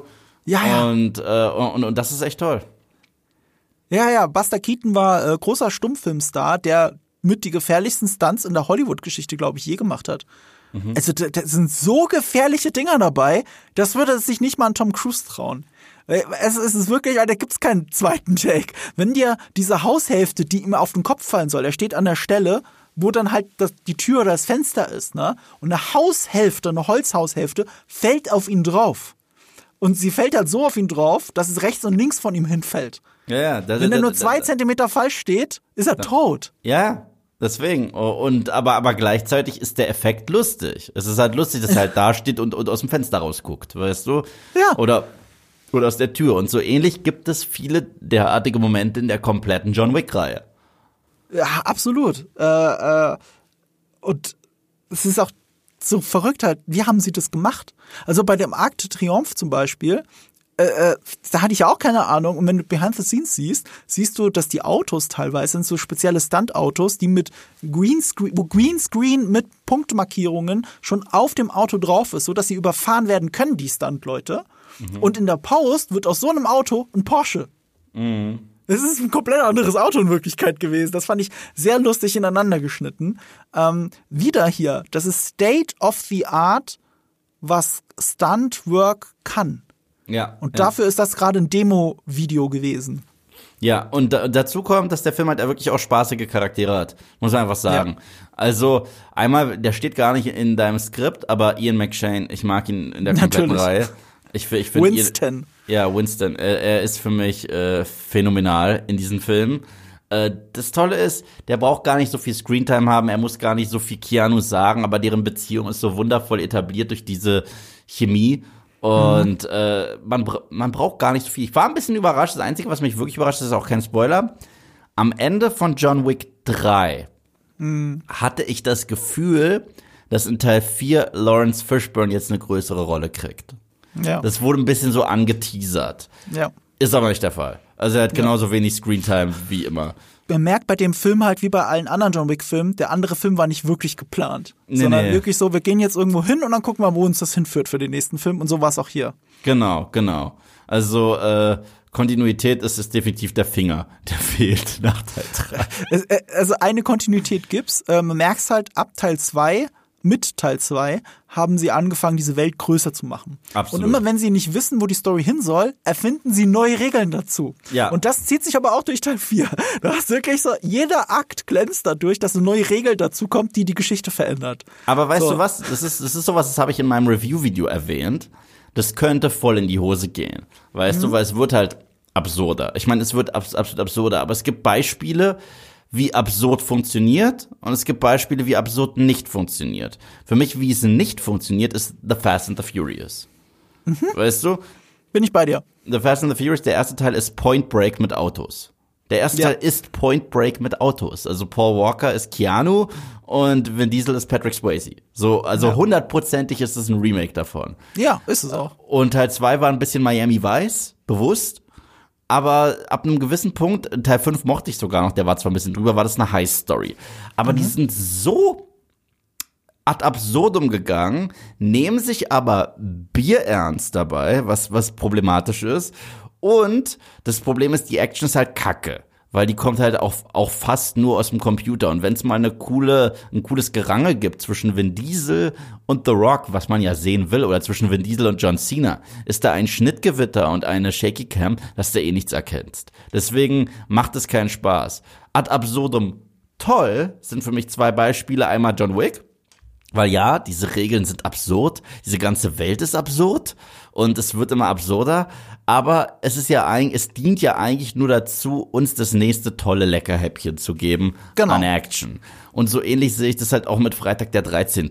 Weißt du, das war eine. Ich dachte ne, jetzt, du sagst Mission Impossible. Ja, aber das hat fast den Absurdum-Level gehalten ab Teil 4. So. Und, ja, genau. Aber, aber, aber, ähm, aber Freitag der 13. die ersten paar Filme haben sich ernst genommen, waren Slasher-Filme, aber was willst du damit noch erzählen? Das ist ein Typ in einer Hockeymaske und der mhm. macht dich tot. Ja? Und da gibt's die Parallele zu Fast and Furious, irgendwann müssen sie ins All. Genau, aber, aber, aber, aber, ja, ja, ja, aber bei Jason ist halt das Tolle ist, die haben halt eine gehörige Portion Humor dann dazugefügt und das funktioniert für mich, weißt du? Weil es sind die Jason-Filme, was erwartest du? Weißt du, ich, ich will, dass der vom Blitz getroffen wird und ein Super-Zombie ist und sein James Bond-Intro kriegt. Ich finde mhm. das toll. Und äh, je absurder, desto besser. Und tatsächlich, äh, ohne jetzt zu sehr über dieses Franchise zu reden, ähm, Kane Harder ist einer der beliebtesten Stuntmen aller Zeiten. Und was der in einem, äh, in ein paar dieser Freitag der 13. Filme mit sich hat machen lassen, das sehe ich auch gerne on screen. Ich glaube, der, der trägt den Rekord als der Typ, der am längsten in Flammen stand. Ich wollte es gerade sagen. Ich wollte gerade sagen, ich garant, ich wusste es nicht, aber ich hätte jetzt drauf gewettet, es geht darum, in Flammen zu stehen. Ja, also, also der, der wird äh, in, in Teil 7, glaube ich, ist es, kämpft er ja quasi gegen Carrie. Nur die hatten mhm. die Rechte nicht an Carrie, deswegen haben sie ein anderes gemobbtes Mädel genommen, das Telekinese kann, aber es ist, es ist im Grunde genommen Carrie. Und sie sorgt dafür, dass der, dass der brennt. Und es ist, und du siehst es halt, und es ist stark. Das ist trotzdem, ich meine, Respekt, ich, ich würde mich niemals anzünden lassen, aber Respekt. Und äh, vor sowas kann ich halt Respekt haben. Vor diesem Fast and the Furious Film habe ich keinen Respekt, da habe ich einfach nur Augenrollen. Aber bei John Wick, um dahin zurückzukehren, du hast ein Konzept mit dieser Unterwelt, du weißt, da gibt es bestimmte Regeln, Gentleman's Agreements, ähm, eine ganze Infrastruktur, die anfangs noch so gewirkt hat, als wäre die nur in New York und jetzt merkst du, die ist global. Dann merkst du, es gibt einen Ältesten irgendwo in der Wüste im letzten Teil und so weiter und so fort. Aber das gibt uns halt neue tolle Schauorte und neue tolle Möglichkeiten, äh, spannende Action-Set-Pieces zu kreieren. Und dafür existiert diese Story überhaupt. Ja, äh, äh, da ist es Style over Substance, aber es funktioniert. Ja. Also äh, Weil die Reihe lebt vom nur, Style. Nur, als, nur als Beispiel, man sitzt ja auch wieder im Trailer, wie er auf einem Pferd sitzt und eine Pistole schießend äh, durch die Wüste rennt, äh, reitet. Und das ist so absurd, dass er das im Anzug macht. Äh, aber es sieht halt geil aus. Er steigt ja vom Pferd ab und es sieht einfach nur geil aus. Plus, der Anzug ist natürlich, ich meine jetzt sehr kugelsicher, hat eine Funktion, das war beim ersten Film nicht so.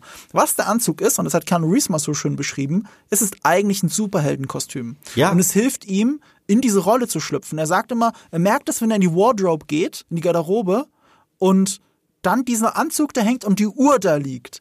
Das ist, das hilft für, das hilft ihm, in diese Rolle reinzuschlüpfen. Er zieht die Uhr an, er zieht sie auch immer falsch rum an, also nach innen gerichtet, weil man äh, das beim Militär lernen kann, wenn man dann nämlich mit der Waffe rumrennt, dass man immer die Uhrzeit sieht. Deswegen mhm. ist die nach innen gerichtet. Er trägt sie schon ab der allerersten Szene in John Wick 1 trägt er die Uhr so, was schon ein Zeichen dafür ist, dass er dass irgendwas anders an ihm ist. Und und dann trägt er noch diesen Anzug wie ein Superheldenkostüm. Und die Waffen sind seine Superkräfte. Deswegen war das auch symbolisch im zweiten Teil, dass er unbedingt die Waffe braucht. Ohne die Waffe, es geht nicht nur darum, dass er eine Waffe braucht, sondern das ist seine Superkraft. Ohne diese Superkraft ist er nicht der Held, der er sein muss. Ja, und abgesehen davon, hat es halt auch eine schöne Ikonografie. Das ist ja das, was ich gesagt ja. habe. Das ist ein Comic-Charakter, das ist ein Videospiel-Charakter. Und da ist es ja auch so, dass du äh, deinen Charakter meistens im gleichen Skin hast. Du hast die genau. gleichen, du hast die gleichen Klamotten und wenn du dann das Szenario drumherum wechselst, gibt es halt auch einen schönen ästhetischen Kontrast. Es hat was mega ästhetisches, diesen Typen da in seinem Anzug zu sehen auf dem Pferd in der Wüste. Etwas, was, was man sonst nie sehen würde. Nochmal, wenn du einen Indiana Jones Film hast oder einen Abenteuerfilm hast, kleiden sie sich dann dementsprechend. Mhm. Sie tragen halt wüstenähnliche Klamotten dann, Laien oder so. Mhm. Aber das ist nicht mehr der Fall. Da absolut richtig. Es gibt ja diese schöne These von äh, Matt Groening, ähm, der Simpsons erfunden hat, ich glaube, er war das, der das gesagt hat, dass man ähm, äh, ikonische, also gute Comic-Figuren oder gezeichnete Figuren immer an der Silhouette erkennt. Wenn du sie an der mhm. Silhouette erkennst, denk nur an Mickey Mouse, denk an Donald Duck, denk an Homer Simpson. Wenn du sie an der Silhouette erkennst, dann ist es ikonisch. Dann hat diese Figur eine Chance. Das gilt mehr oder weniger, finde ich, auch für die Helden auf der Leinwand. Sei es jetzt eben Batman oder sei es Indiana Jones. Du erkennst sie an der Silhouette. Und so ein bisschen ist es auch bei John Wick, obwohl das nur ein Typ ist mit Anzug. Mhm. Äh, mit diese mittellangen Haare, der Anzug und, ich habe es ja vorhin schon gesagt, die Art zu gehen, die sich Keanu Reeves in diesem Anzug so angeeignet hat. Er hat eine ganz besondere Art zu gehen. Und es ist schon ein bisschen die Art, wie Keanu Reeves geht, aber als in diesem Anzug sieht es nochmal ganz anders aus. Es hat so eine ganz eigene, wiedererkennbare Wirkung. Ihr erkennt ihm nur am Anzug und am Gang, an dieser Silhouette. Und das ist John Wick. Und damit ist er ein absoluter Superheld und wahrscheinlich einer der coolsten der letzten zehn Jahre. Absolut. Absolut. Springen wir ins äh, Spoiler-Teil rein? Ähm, ich würde noch, noch, noch äh, ganz kurz über die Rollen reden und ähm, über die Spin-offs. Die haben wir noch nicht erwähnt. Okay. Äh, da gibt's auch nichts zu spoilern, weil wir kennen sie ja nicht. äh, es gibt seit Jahren ist eine Serie dazu in Arbeit. Ich glaube für Amazon. Ähm, ich weiß nicht, wie der aktuelle Stand ist, aber das sollte man wissen. Also mit John Wick 4 geht das alles natürlich nicht zu Ende, sondern es gibt noch The Continental, wird die Serie heißen, oder soll sie heißen. Ähm, da geht's natürlich auch wieder um die Unterwelt und das Continental sind ja diese Hotels oder diese Hotelkette. Und was ich auch nicht so wirklich auf dem Schirm hatte bis vor kurzem, Ballerina. Und Ballerina kommt sogar dieses Jahr raus und John Wick 4, das muss man verraten, hat, ich habe zumindest keine gesehen, Connections zu Ballerina.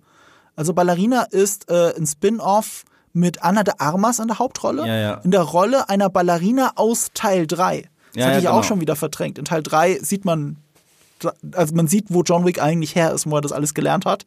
Mhm. Und, äh, und darauf basierend kommt dieses Jahr noch ein Spin-off. Zumindest ist es noch geslated für diesen Termin.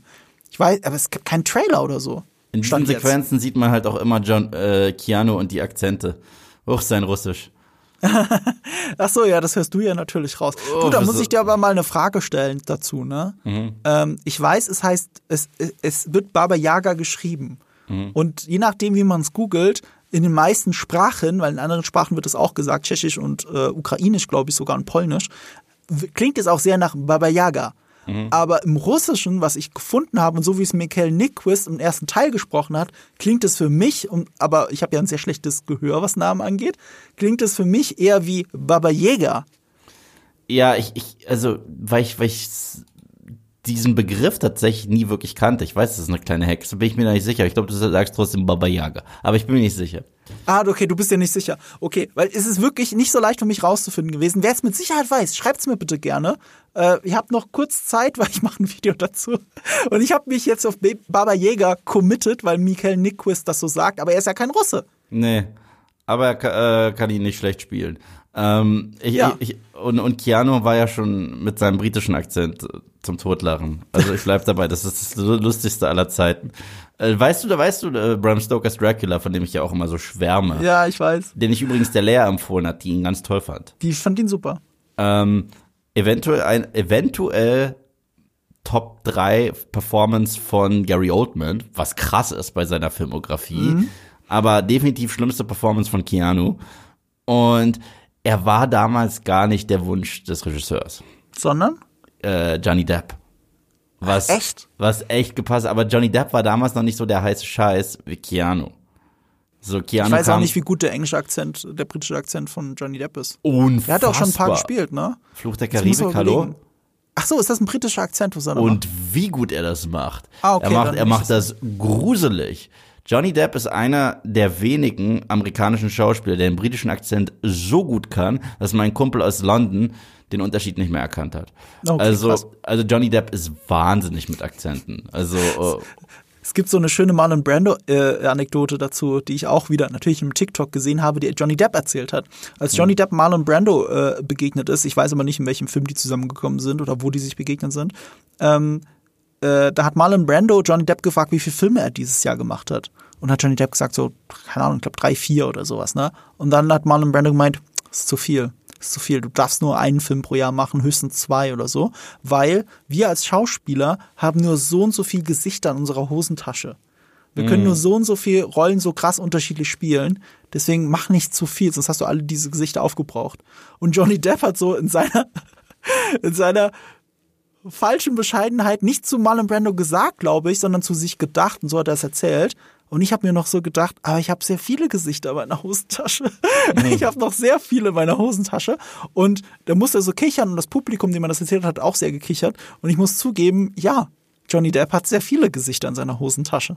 Ja, ich habe vor kurzem wieder einen älteren Film mit ihm gesehen, äh, bevor er in jedem einzelnen Film weißes Gesichtsmake-up haben musste und so weiter und so fort.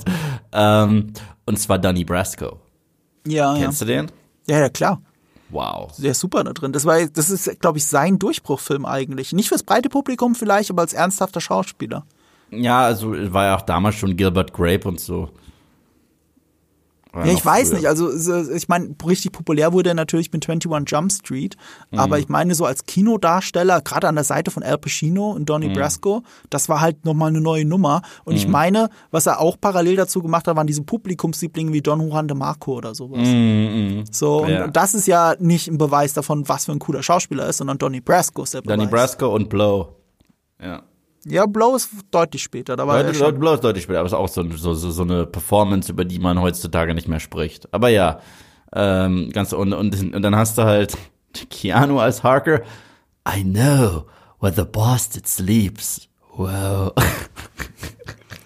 Ja, es klingt aber wirklich so, du übertreibst gar nicht. Ich habe das auch tatsächlich wieder in einem TikTok gesehen, äh, wo jemand schlechte Akzente zusammengeschnitten hat. Und da war natürlich Bram Stokers Dracula und Keanu Reeves dabei. Und ich habe das nie im Original gesehen. Und ich dachte so, oh, shit, das klingt wirklich nicht gut. Ja, und parallel hast du halt, du hast Anthony Hopkins als, als Van Helsing, der Wahnsinn ist. und, und du hast Gary Oldman in so einer Tour de Force Performance, die eigentlich mhm überschüttet werden könnte mit Oscars, so ähnlich wie Heath Ledgers Joker. Mhm. Weißt du, er ist so gut. Und dann hast du halt Keanu. Und das ist wirklich lustig. Also dieser Kontrast zwischen den beiden, erst recht, wenn die beiden zusammen am Tisch sitzen, der ist unfassbar. Der ist. Aber wir sind uns ja einig, er hat sich gefunden. Aber um auf gefunden. den Film zurückzukommen, ich finde, das ist auch eine große Kunst des vierten Teils. John Wick ist eh schon die coolste Sau in allen vier Filmen. Und trotzdem habe ich das Gefühl, ich gucke den Film und denke so, kann es sein, dass Donnie Yen noch cooler ist als John Wick? Also Donnie Jens Kane, der blinde Assassine. Ich liebe Donnie Yen in dem Film. Er ist ja. phänomenal. Ich finde John Wick trotzdem das Coolste in dieser Reihe. Ich bleib dabei, John Wick ist. Wahrscheinlich. John Wick ist so cool, weil Donnie Yen spricht schon viel zu viel. So, äh, äh, also, also Keanu. Aber wir haben es ja gesagt, ne? Die Nebenfiguren übernehmen das Sprechen diesmal für John Wick und das genau. gibt dem Film das Herz. Und das genau. ist unter anderem Donnie Yen. Ja, äh, weniger ist bei John Wick immer mehr. Immer. Je weniger er spricht, desto, desto besser ist er. Ja, aber umso mehr die Nebenfiguren zu tun haben auch. Also bei Halle ja, genau, Berry, ich genau. kann da nicht einen Satz sagen oder einen Moment irgendwie von Halle Berrys Figur und das liegt nicht an Halle Berry. So, in Teil 3, ne? Aber Donnie Yen. Donnie Yen ist der Film, Wahnsinn. Holy shit, Donnie ist der cool. ist der absolute Und ich habe vorher noch gedacht, nicht schon wieder. Nach Rogue One spielt ihr schon wieder einen blinden mhm. Typ ich mit einem Stock. Das, Gleiche. das ist doch nicht euer Ernst. Und dann ist das dabei rausgekommen, wie cool das war. Und das liegt auch an Donnie Yen. Ja. Weil ursprünglich hatte die Rolle Shang heißen sollen oder Shang und äh, sollte auch mehr so chinesisch traditionell gekleidet sein. Und Donnie Yen hat sofort protestiert und gesagt, nee Leute, äh, wenn ich schon äh, ähm, hier einen blinden asiatischen Assassinen spiele, lasst mich doch nicht alle Klischees auch noch hier ausrollen. Lasst mich einen coolen Namen tragen und coole Klamotten tragen. Und dann war das auch so und es hat der Rolle so gut getan. Ja, und gleichzeitig gibt es hier richtig klare Anime-Parallelen bei diesem Charakter. Das ist ein Anime-Charakter, ja. aber das ja, ja. meine ich als Kompliment. Weil zum Beispiel, es gibt eine Szene, bevor er loslegt, da ist schon die Action voll, voll im Gange. Und man sieht ihn in der Ecke, wie er noch eine Nudelsuppe isst. ja, stimmt. Da, da, da, das ist das, das war Cowboy Bebop. Das, das ist Cowboy ja, das ist Cowboy Bebop. Das ist äh, das ist Anime 101 und das finde ich großartig. Ja, und das Kino, der ganze Kinosaal hat das gefeiert. Ja klar, klar. Also die, diese diese Figuren bringen halt auch eine gewisse Coolness rein und die Tatsache, dass wir diesmal mit äh, übrigens, der steht auch nicht mit in unserem Skript, obwohl der erwähnt werden müsste, Scott Atkins den man ja, nicht, ich wusste es, dass du das sagst. Das ist mir auch erst später aufgefallen. Den man nicht wieder, also nach Colin Farrell als Pinguin, hier Scott Atkins, erkennst du halt echt nicht wieder. Das Besondere ist, dass wir diesmal so herrlich bunte, schräge Figuren noch zusätzlich haben, bringt auch jede einzelne Figur noch einen sehr eigenen Action-Stil mit. Und das mhm. macht es so viel abwechslungsreicher als das, was ja. wir bis dato hatten. Das macht es so abwechslungsreich. Wenn wir eine Szene haben mit Donnie Yen, in der er kämpft, ist sie ganz anders als eine John Wick-Sequenz. Ja. Äh, wenn wir eine Szene haben mit ähm, hier Scott Atkins, das ist, das ist, das ist der Kingpin aus der Spider-Man 90s Serie. Also ja. auf der einen Seite ist er massiv und spielt ja so einen schwer übergewichtigen. Auf der anderen Seite ist er aber trotzdem noch so agil und, und also und es ist halt, es ist halt Comic. So und mhm. ähm, dann gibt es da diesen Mr. Nobody, den ich auch stark fand. Das ist so ein Tracker und mhm. der hat einen Hund. Äh, was auch zu äh, John Wick passt. Welcher John Wick-Film Was, was halt eine coole Symbolik ist. Ja, es ist genau. ein Assassiner, der ein enges Verhältnis zu seinem Hund hat. Und mhm. das ist halt hier kein Zufall. Das ist tatsächlich auch so ein bisschen sinnbildlich, gerade wenn es aufs Finale hinausläuft, ohne Absolut. jetzt was zu verraten. Aber äh, ähm, deswegen ist die Rolle ganz cool reingeschrieben, weil sie eben als Metapher für John Wick funktioniert. Die kurze Erinnerung daran, wir erzählen wieder über Nebenfiguren, was es mit John Wick selber eigentlich auf sich hat. Warum macht er das alles? Warum ist genau. er, wie er ist? Und wir, wenn wir es nicht über lange, doofe Dialoge erzählen, dann erzählen wir es halt über die Nebenfiguren, ja. die bedeutungsschwangere, aber cool gefilmte Mono äh, Dialoge haben die ganze Zeit. Ja. Vor allem Bill Skarsgård als der Marquis. Absolut. Wie cool war er bitte? Ich habe ihm auch den französischen Akzent abgeklaubt, äh, abgekauft. Auch die Momente, wo er Französisch gesprochen hat. Auch meinen Ohren akzentfrei.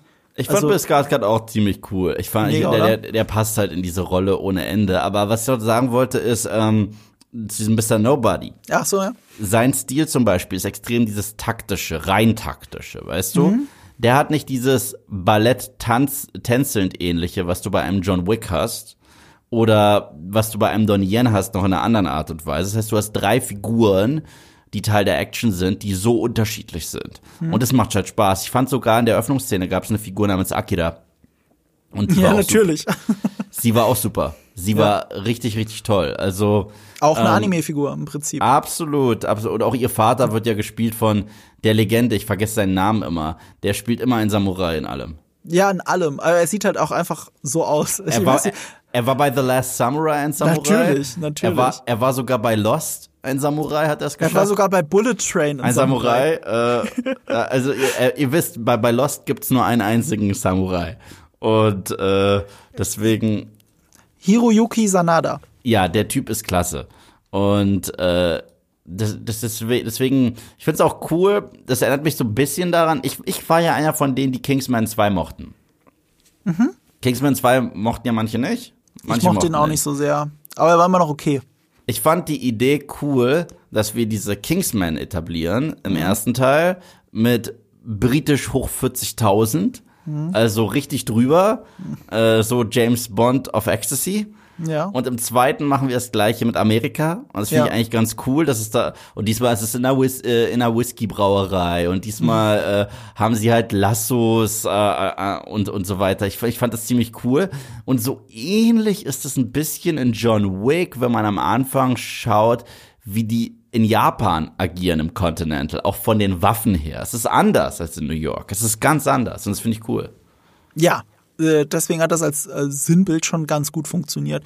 Das ist alles sehr cool. Die, die, wirklich, der Film hat Schauwerte, weil er auch äh, in jedem Akt den Platz wechselt, die, die, den Ort, die, die Atmosphäre sogar gewinnt dieser Film halt unglaublich dadurch. Als Ganzes, so als Erlebnis. So diese Ja. drei Stunden sind wirklich, ich will nicht sagen, sie sind wie im Flug vergangen, sondern ich hab's einfach genossen. Ich hab's einfach Ja. genossen.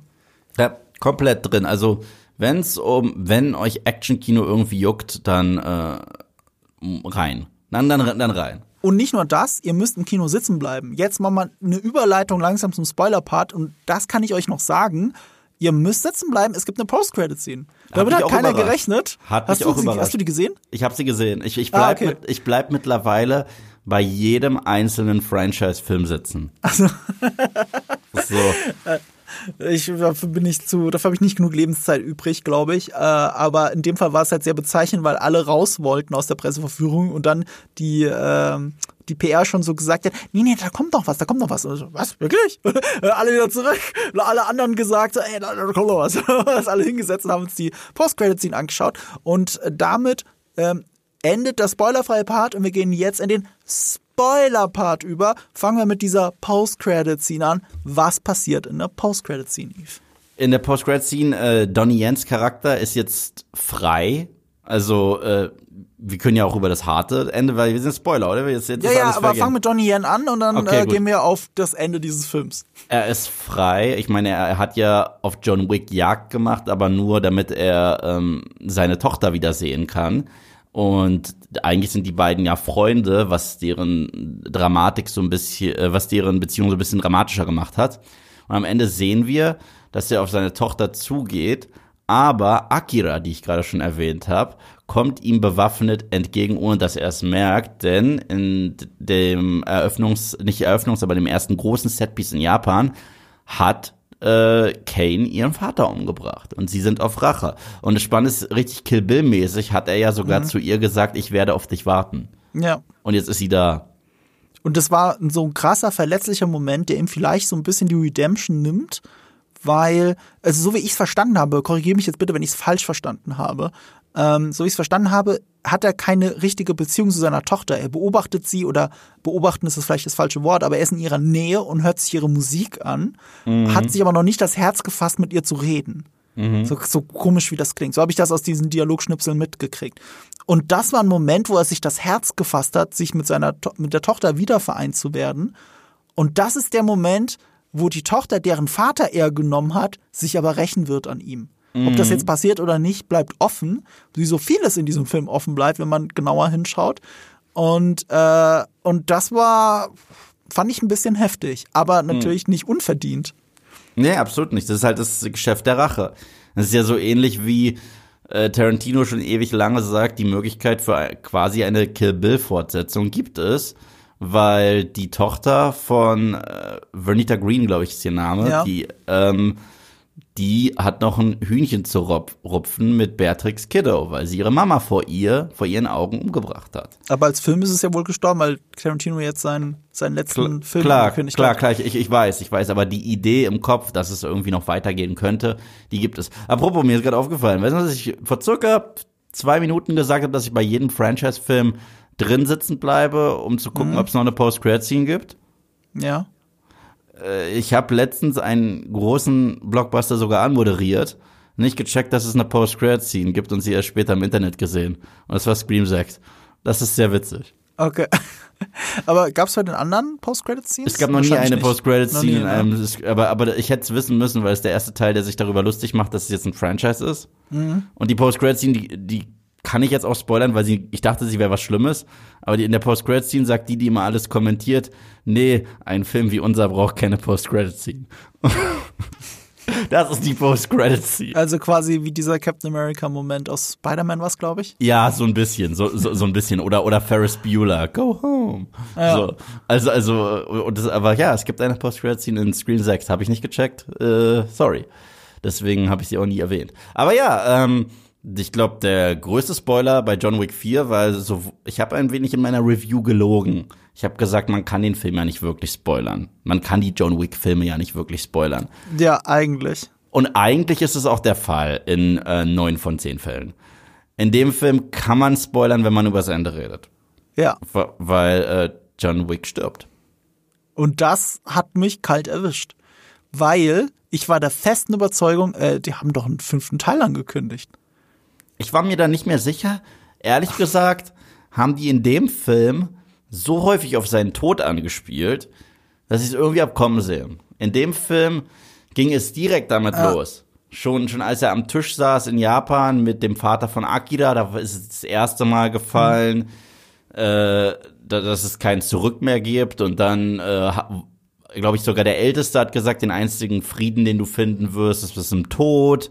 Dann hat sogar ähm, Donnie Yen, als, äh, als er ihn in der Kirche besucht hat, er mit seiner Frau geredet hat, ging es ja auch darum, mit ihr wieder vereint zu werden. Und äh, parallel hast du den Mann, der tatsächlich noch mit jemand Lebendigem wieder vereint werden kann.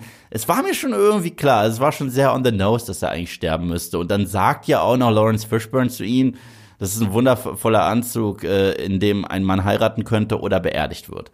Und äh, da dachte ich mir, okay, das, sind- das ist jetzt Anspielung auf John Wicks Tod Nummer 4 oder so. Ich glaube, du stirbst. Ja.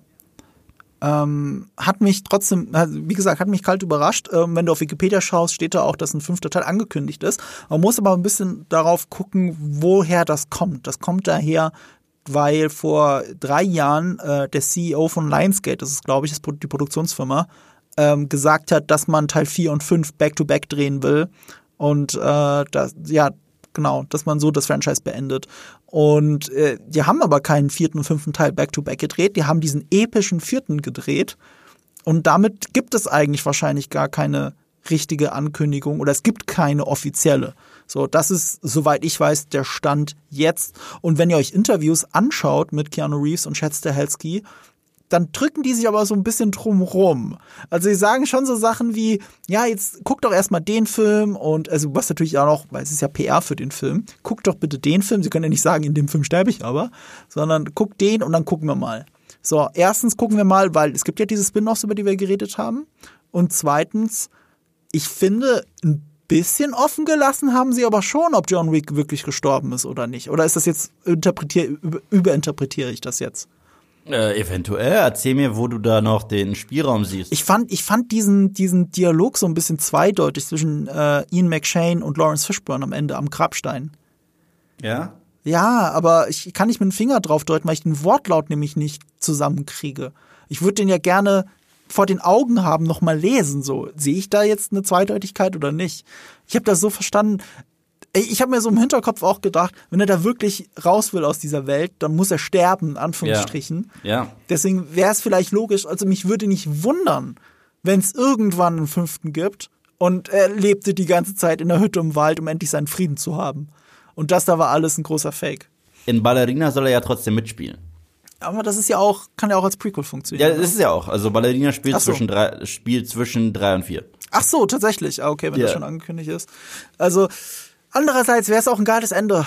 Also man kann es auch genauso beenden. Ich will mir da gar nicht zu viel, ich will da gar nicht zu viel Wunschdenken reininterpretieren. Ich habe gehofft, dass du als Native Speaker mir Klarheit geben kannst, ob ich da zu Recht eine Zweideutigkeit drin rauslese oder nicht. Ich habe da Diese flapsige so. Bemerkung, Bemerkung von Ian McShane, ich kann nicht mal mehr sagen, was es war.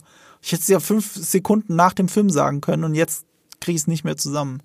Ich weiß ähm, nicht, also ich, ich fand es auch einen guten Tod, weil letztendlich ähm, mochte ich dieses Western-Duell am Ende. Mhm. Es war spannend, dass die Überheblichkeit von Bill Skarsgård dazu geführt hat, dass Donnie Yen frei ist mhm. und er äh, und Bill Skarsgård trotzdem tot ist mhm.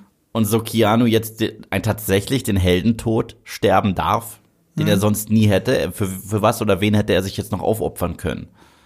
Und das äh, deswegen fand ich es einen sehr äh, schönen Tod tatsächlich. Ich hätte es auch gut gefunden, wenn er seinen Frieden gefunden hätte, lebend.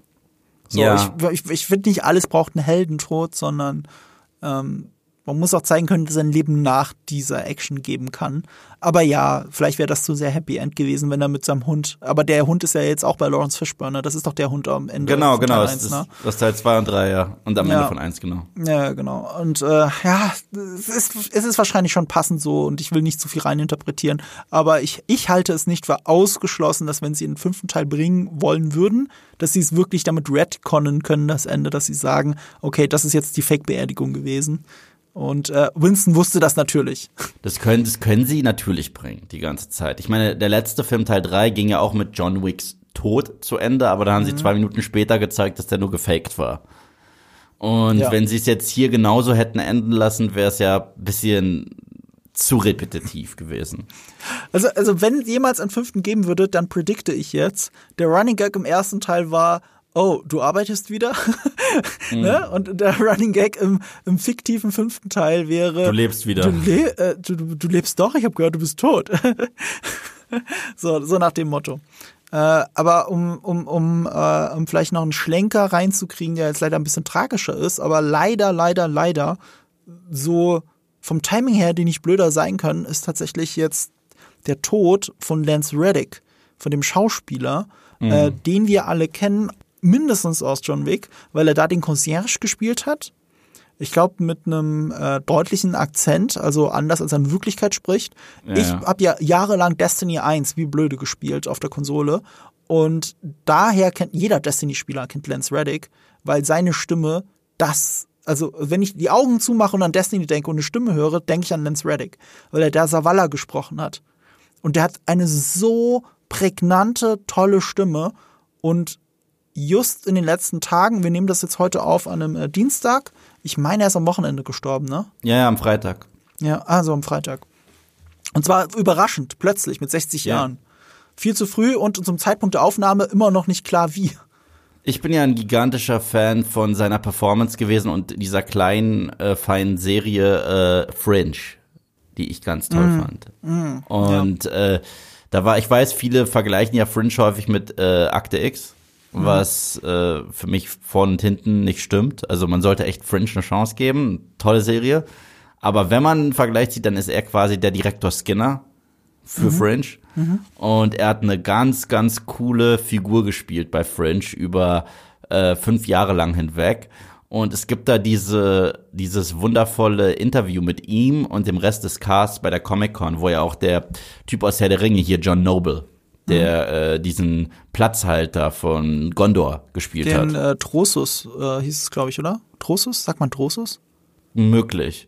Auf jeden Fall, äh, da haben sie sich verabschiedet von Fringe, von fünf Jahren Fringe.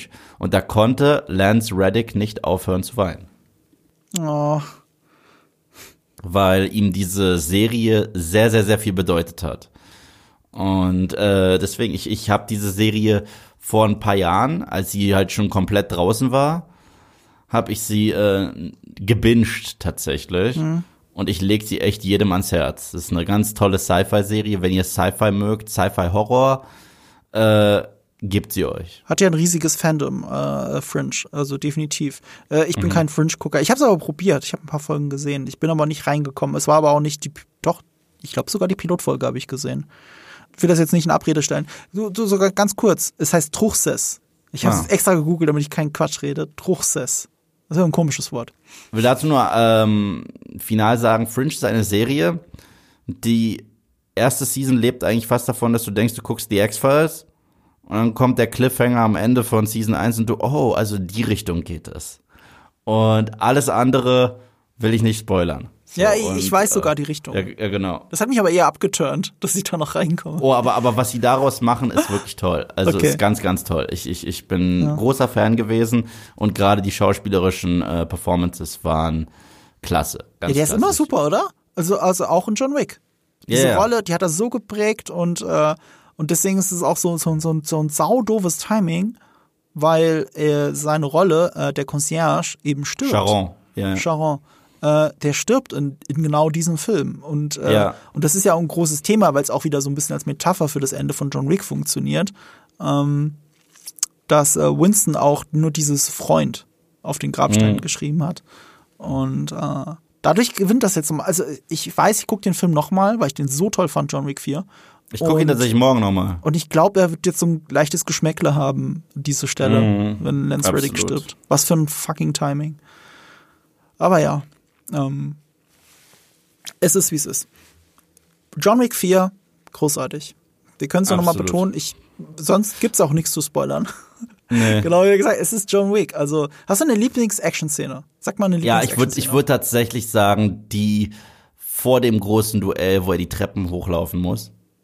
Okay, die wollte ich auch sagen. In dem Haus. Äh, dem- nee, nicht, nicht die in Ach dem so. Haus, die fand ich auch super, sondern die, wo er da wirklich draußen diese äh, Tre äh, Treppen äh, hochlaufen muss zum vereinbarten Treffpunkt. Achso, also wirklich die Treppe selbst. Genau, die Treppe selbst. Ah, Und okay. da kommen immer wieder neue Gegner. Ja, ja. Und dann fällt er die Treppe manchmal noch mal bis zum Ende runter und muss sie noch mal hochlaufen wie Ja, im Videospiel. krass, ne?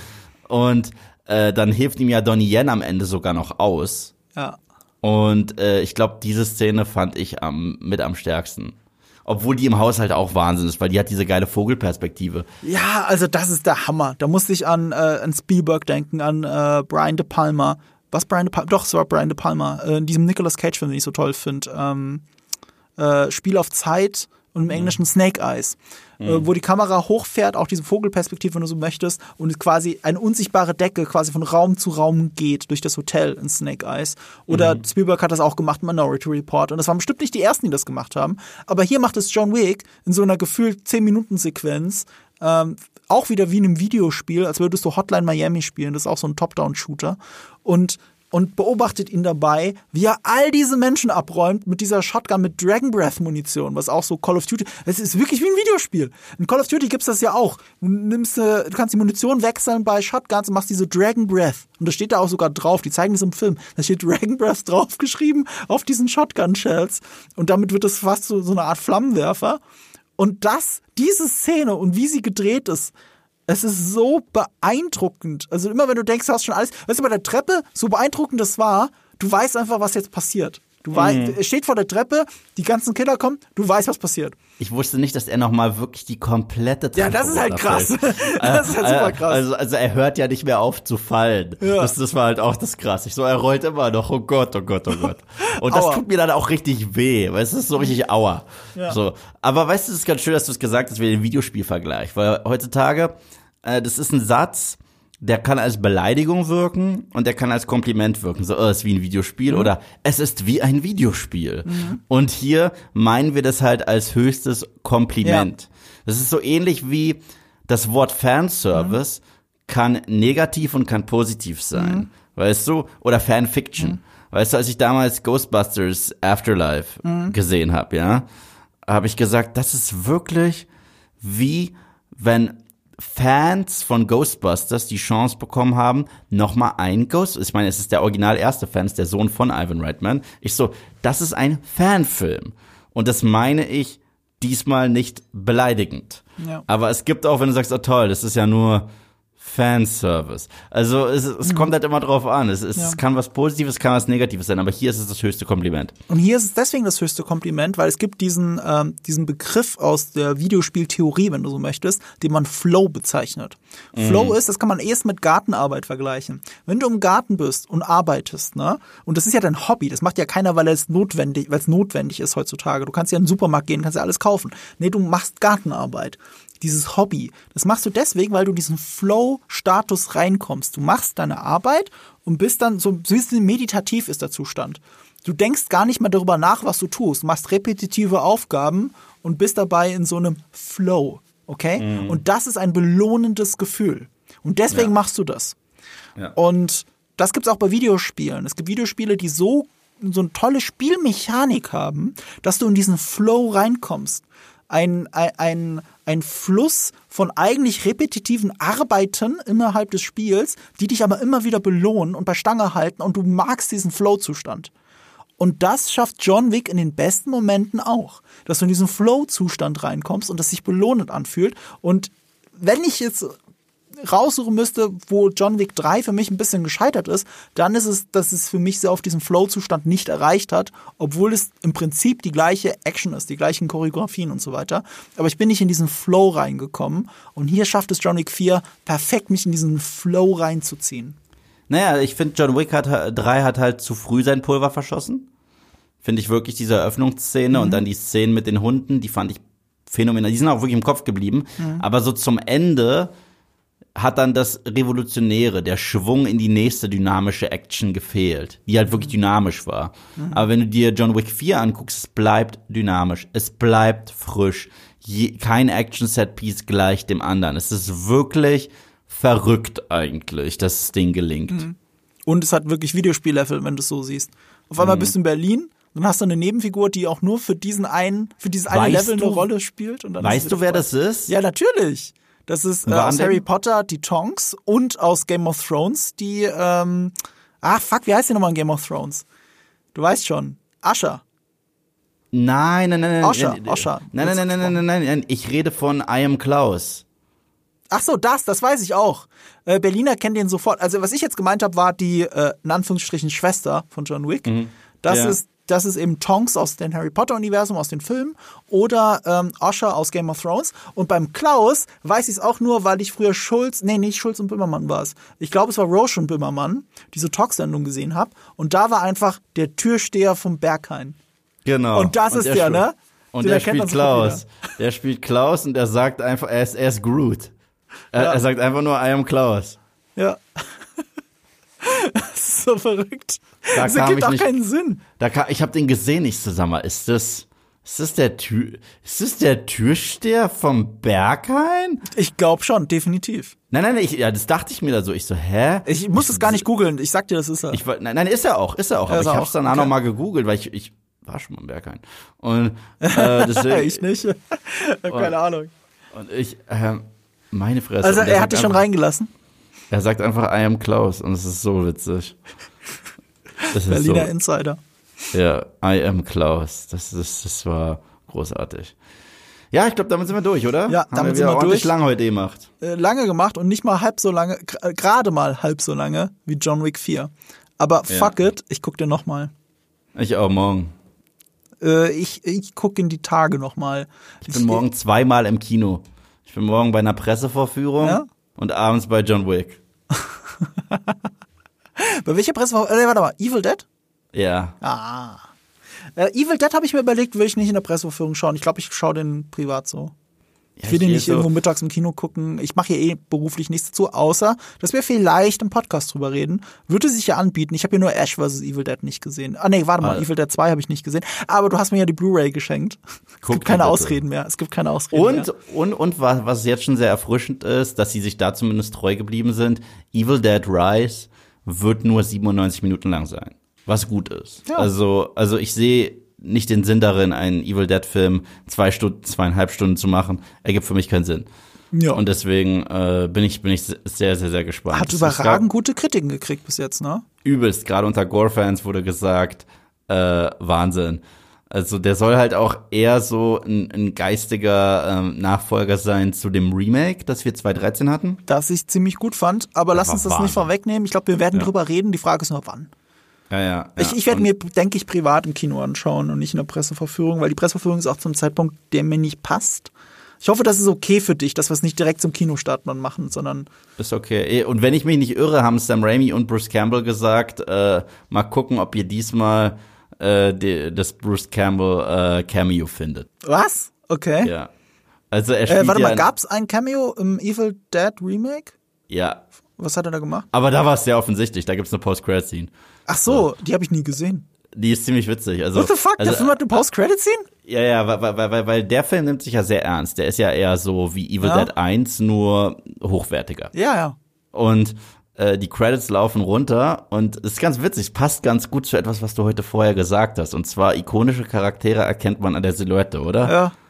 Und äh, das Kinn von äh, Bruce Campbell hat ja ein eigenes Buch bekommen. Ja. Äh, the, the Man with the Chin, äh, The Man Ja. Behind the Chin oder so. Ja. Und du siehst halt Bruce Campbell in der Silhouette, oh, nachdem die Credits laufen. Und dann sagt er, guckt er kurz in die Kamera, sagt groovy und das ist zu Ende. Ah, okay. Das, das wusste ich nicht. Also das ist alles, das ist ein ganzer Auftritt gewesen in, in, in Evil Dead Ja, 2013. Es hätte ja nicht gepasst im eigentlichen Film. Also im Absolut eigentlichen Plot überhaupt nicht. Hätte ich ja nur rausgerissen. Ja. Okay. Aber, aber das war so, das haben die nur gemacht, so nach dem Motto, Ash gibt sein Siegel, dass auch dieser Evil Dead Film Groovy Evil Dead ist. Certified ist. Ja, genau, genau. Aber finde ich, finde ich, finde ich, finde ich schön, finde ich schön. Ja. Der ist auch groovy, der ist ziemlich gut. ja, ja. Und diese, äh, und ach, guck dir Evil Dead. Ich glaube, bei Evil Dead 2 wirst du dich bepissen einfach nur. Das ist einfach nur lustig. Ja, ich kenne kenn viele Szenen. So ist es Hm. jetzt nicht. Es ist nicht so, als würde ich nackt in diesen Film reingehen. Ähm, äh, ich bin gespannt, wo er abgleichbar ist mit dem ersten Teil. Weil der ist ja unfreiwillig lustig, aber dadurch Kult und äh, Na, die, ja, die ersten sieben Minuten tatsächlich. Die ersten sieben Sind ein Minuten. Remake. Ja, es sind eine abgeänderte Form von Evil Dead 1. Und danach ist es einfach nur The Three Stooges. Nur mit einem Stooge. Aber ja, und das ist toll. Super. Ja, du Ja. hast zumindest viel Freude damit und wir werden hoffentlich dann darüber reden. Äh, wenn ihr das nicht verpassen wollt und so vieles anderes, was wir machen, dann äh, müsst ihr uns natürlich abonnieren. Auf Spotify habt ihr zusätzliche Chance, immer in Umfragen teilzunehmen oder Kommentare dazulassen, die ich dann auch sporadisch veröffentlichen werde. Das ist leider ein bisschen blöd bei Spotify. Man kann nicht einfach kommentieren, sondern die müssen erst freigeschaltet werden, die Kommentare.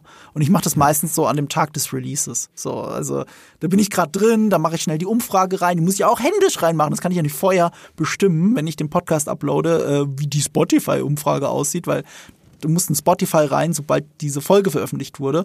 Deswegen könntet, konntet ihr jetzt in den letzten Wochen bei jeder Folge irgendwas voten, weil ich es immer lustig finde. Und es haben echt viele von euch mitgemacht. Also wir reden da von 700, 800, 900 Stimmen, die abgestimmt haben, äh, wie gut eine Mendo-Folge ist. Also was ihr da draußen meint, die auch so einen Podcast hören. Und das ist dann immer sehr interessant.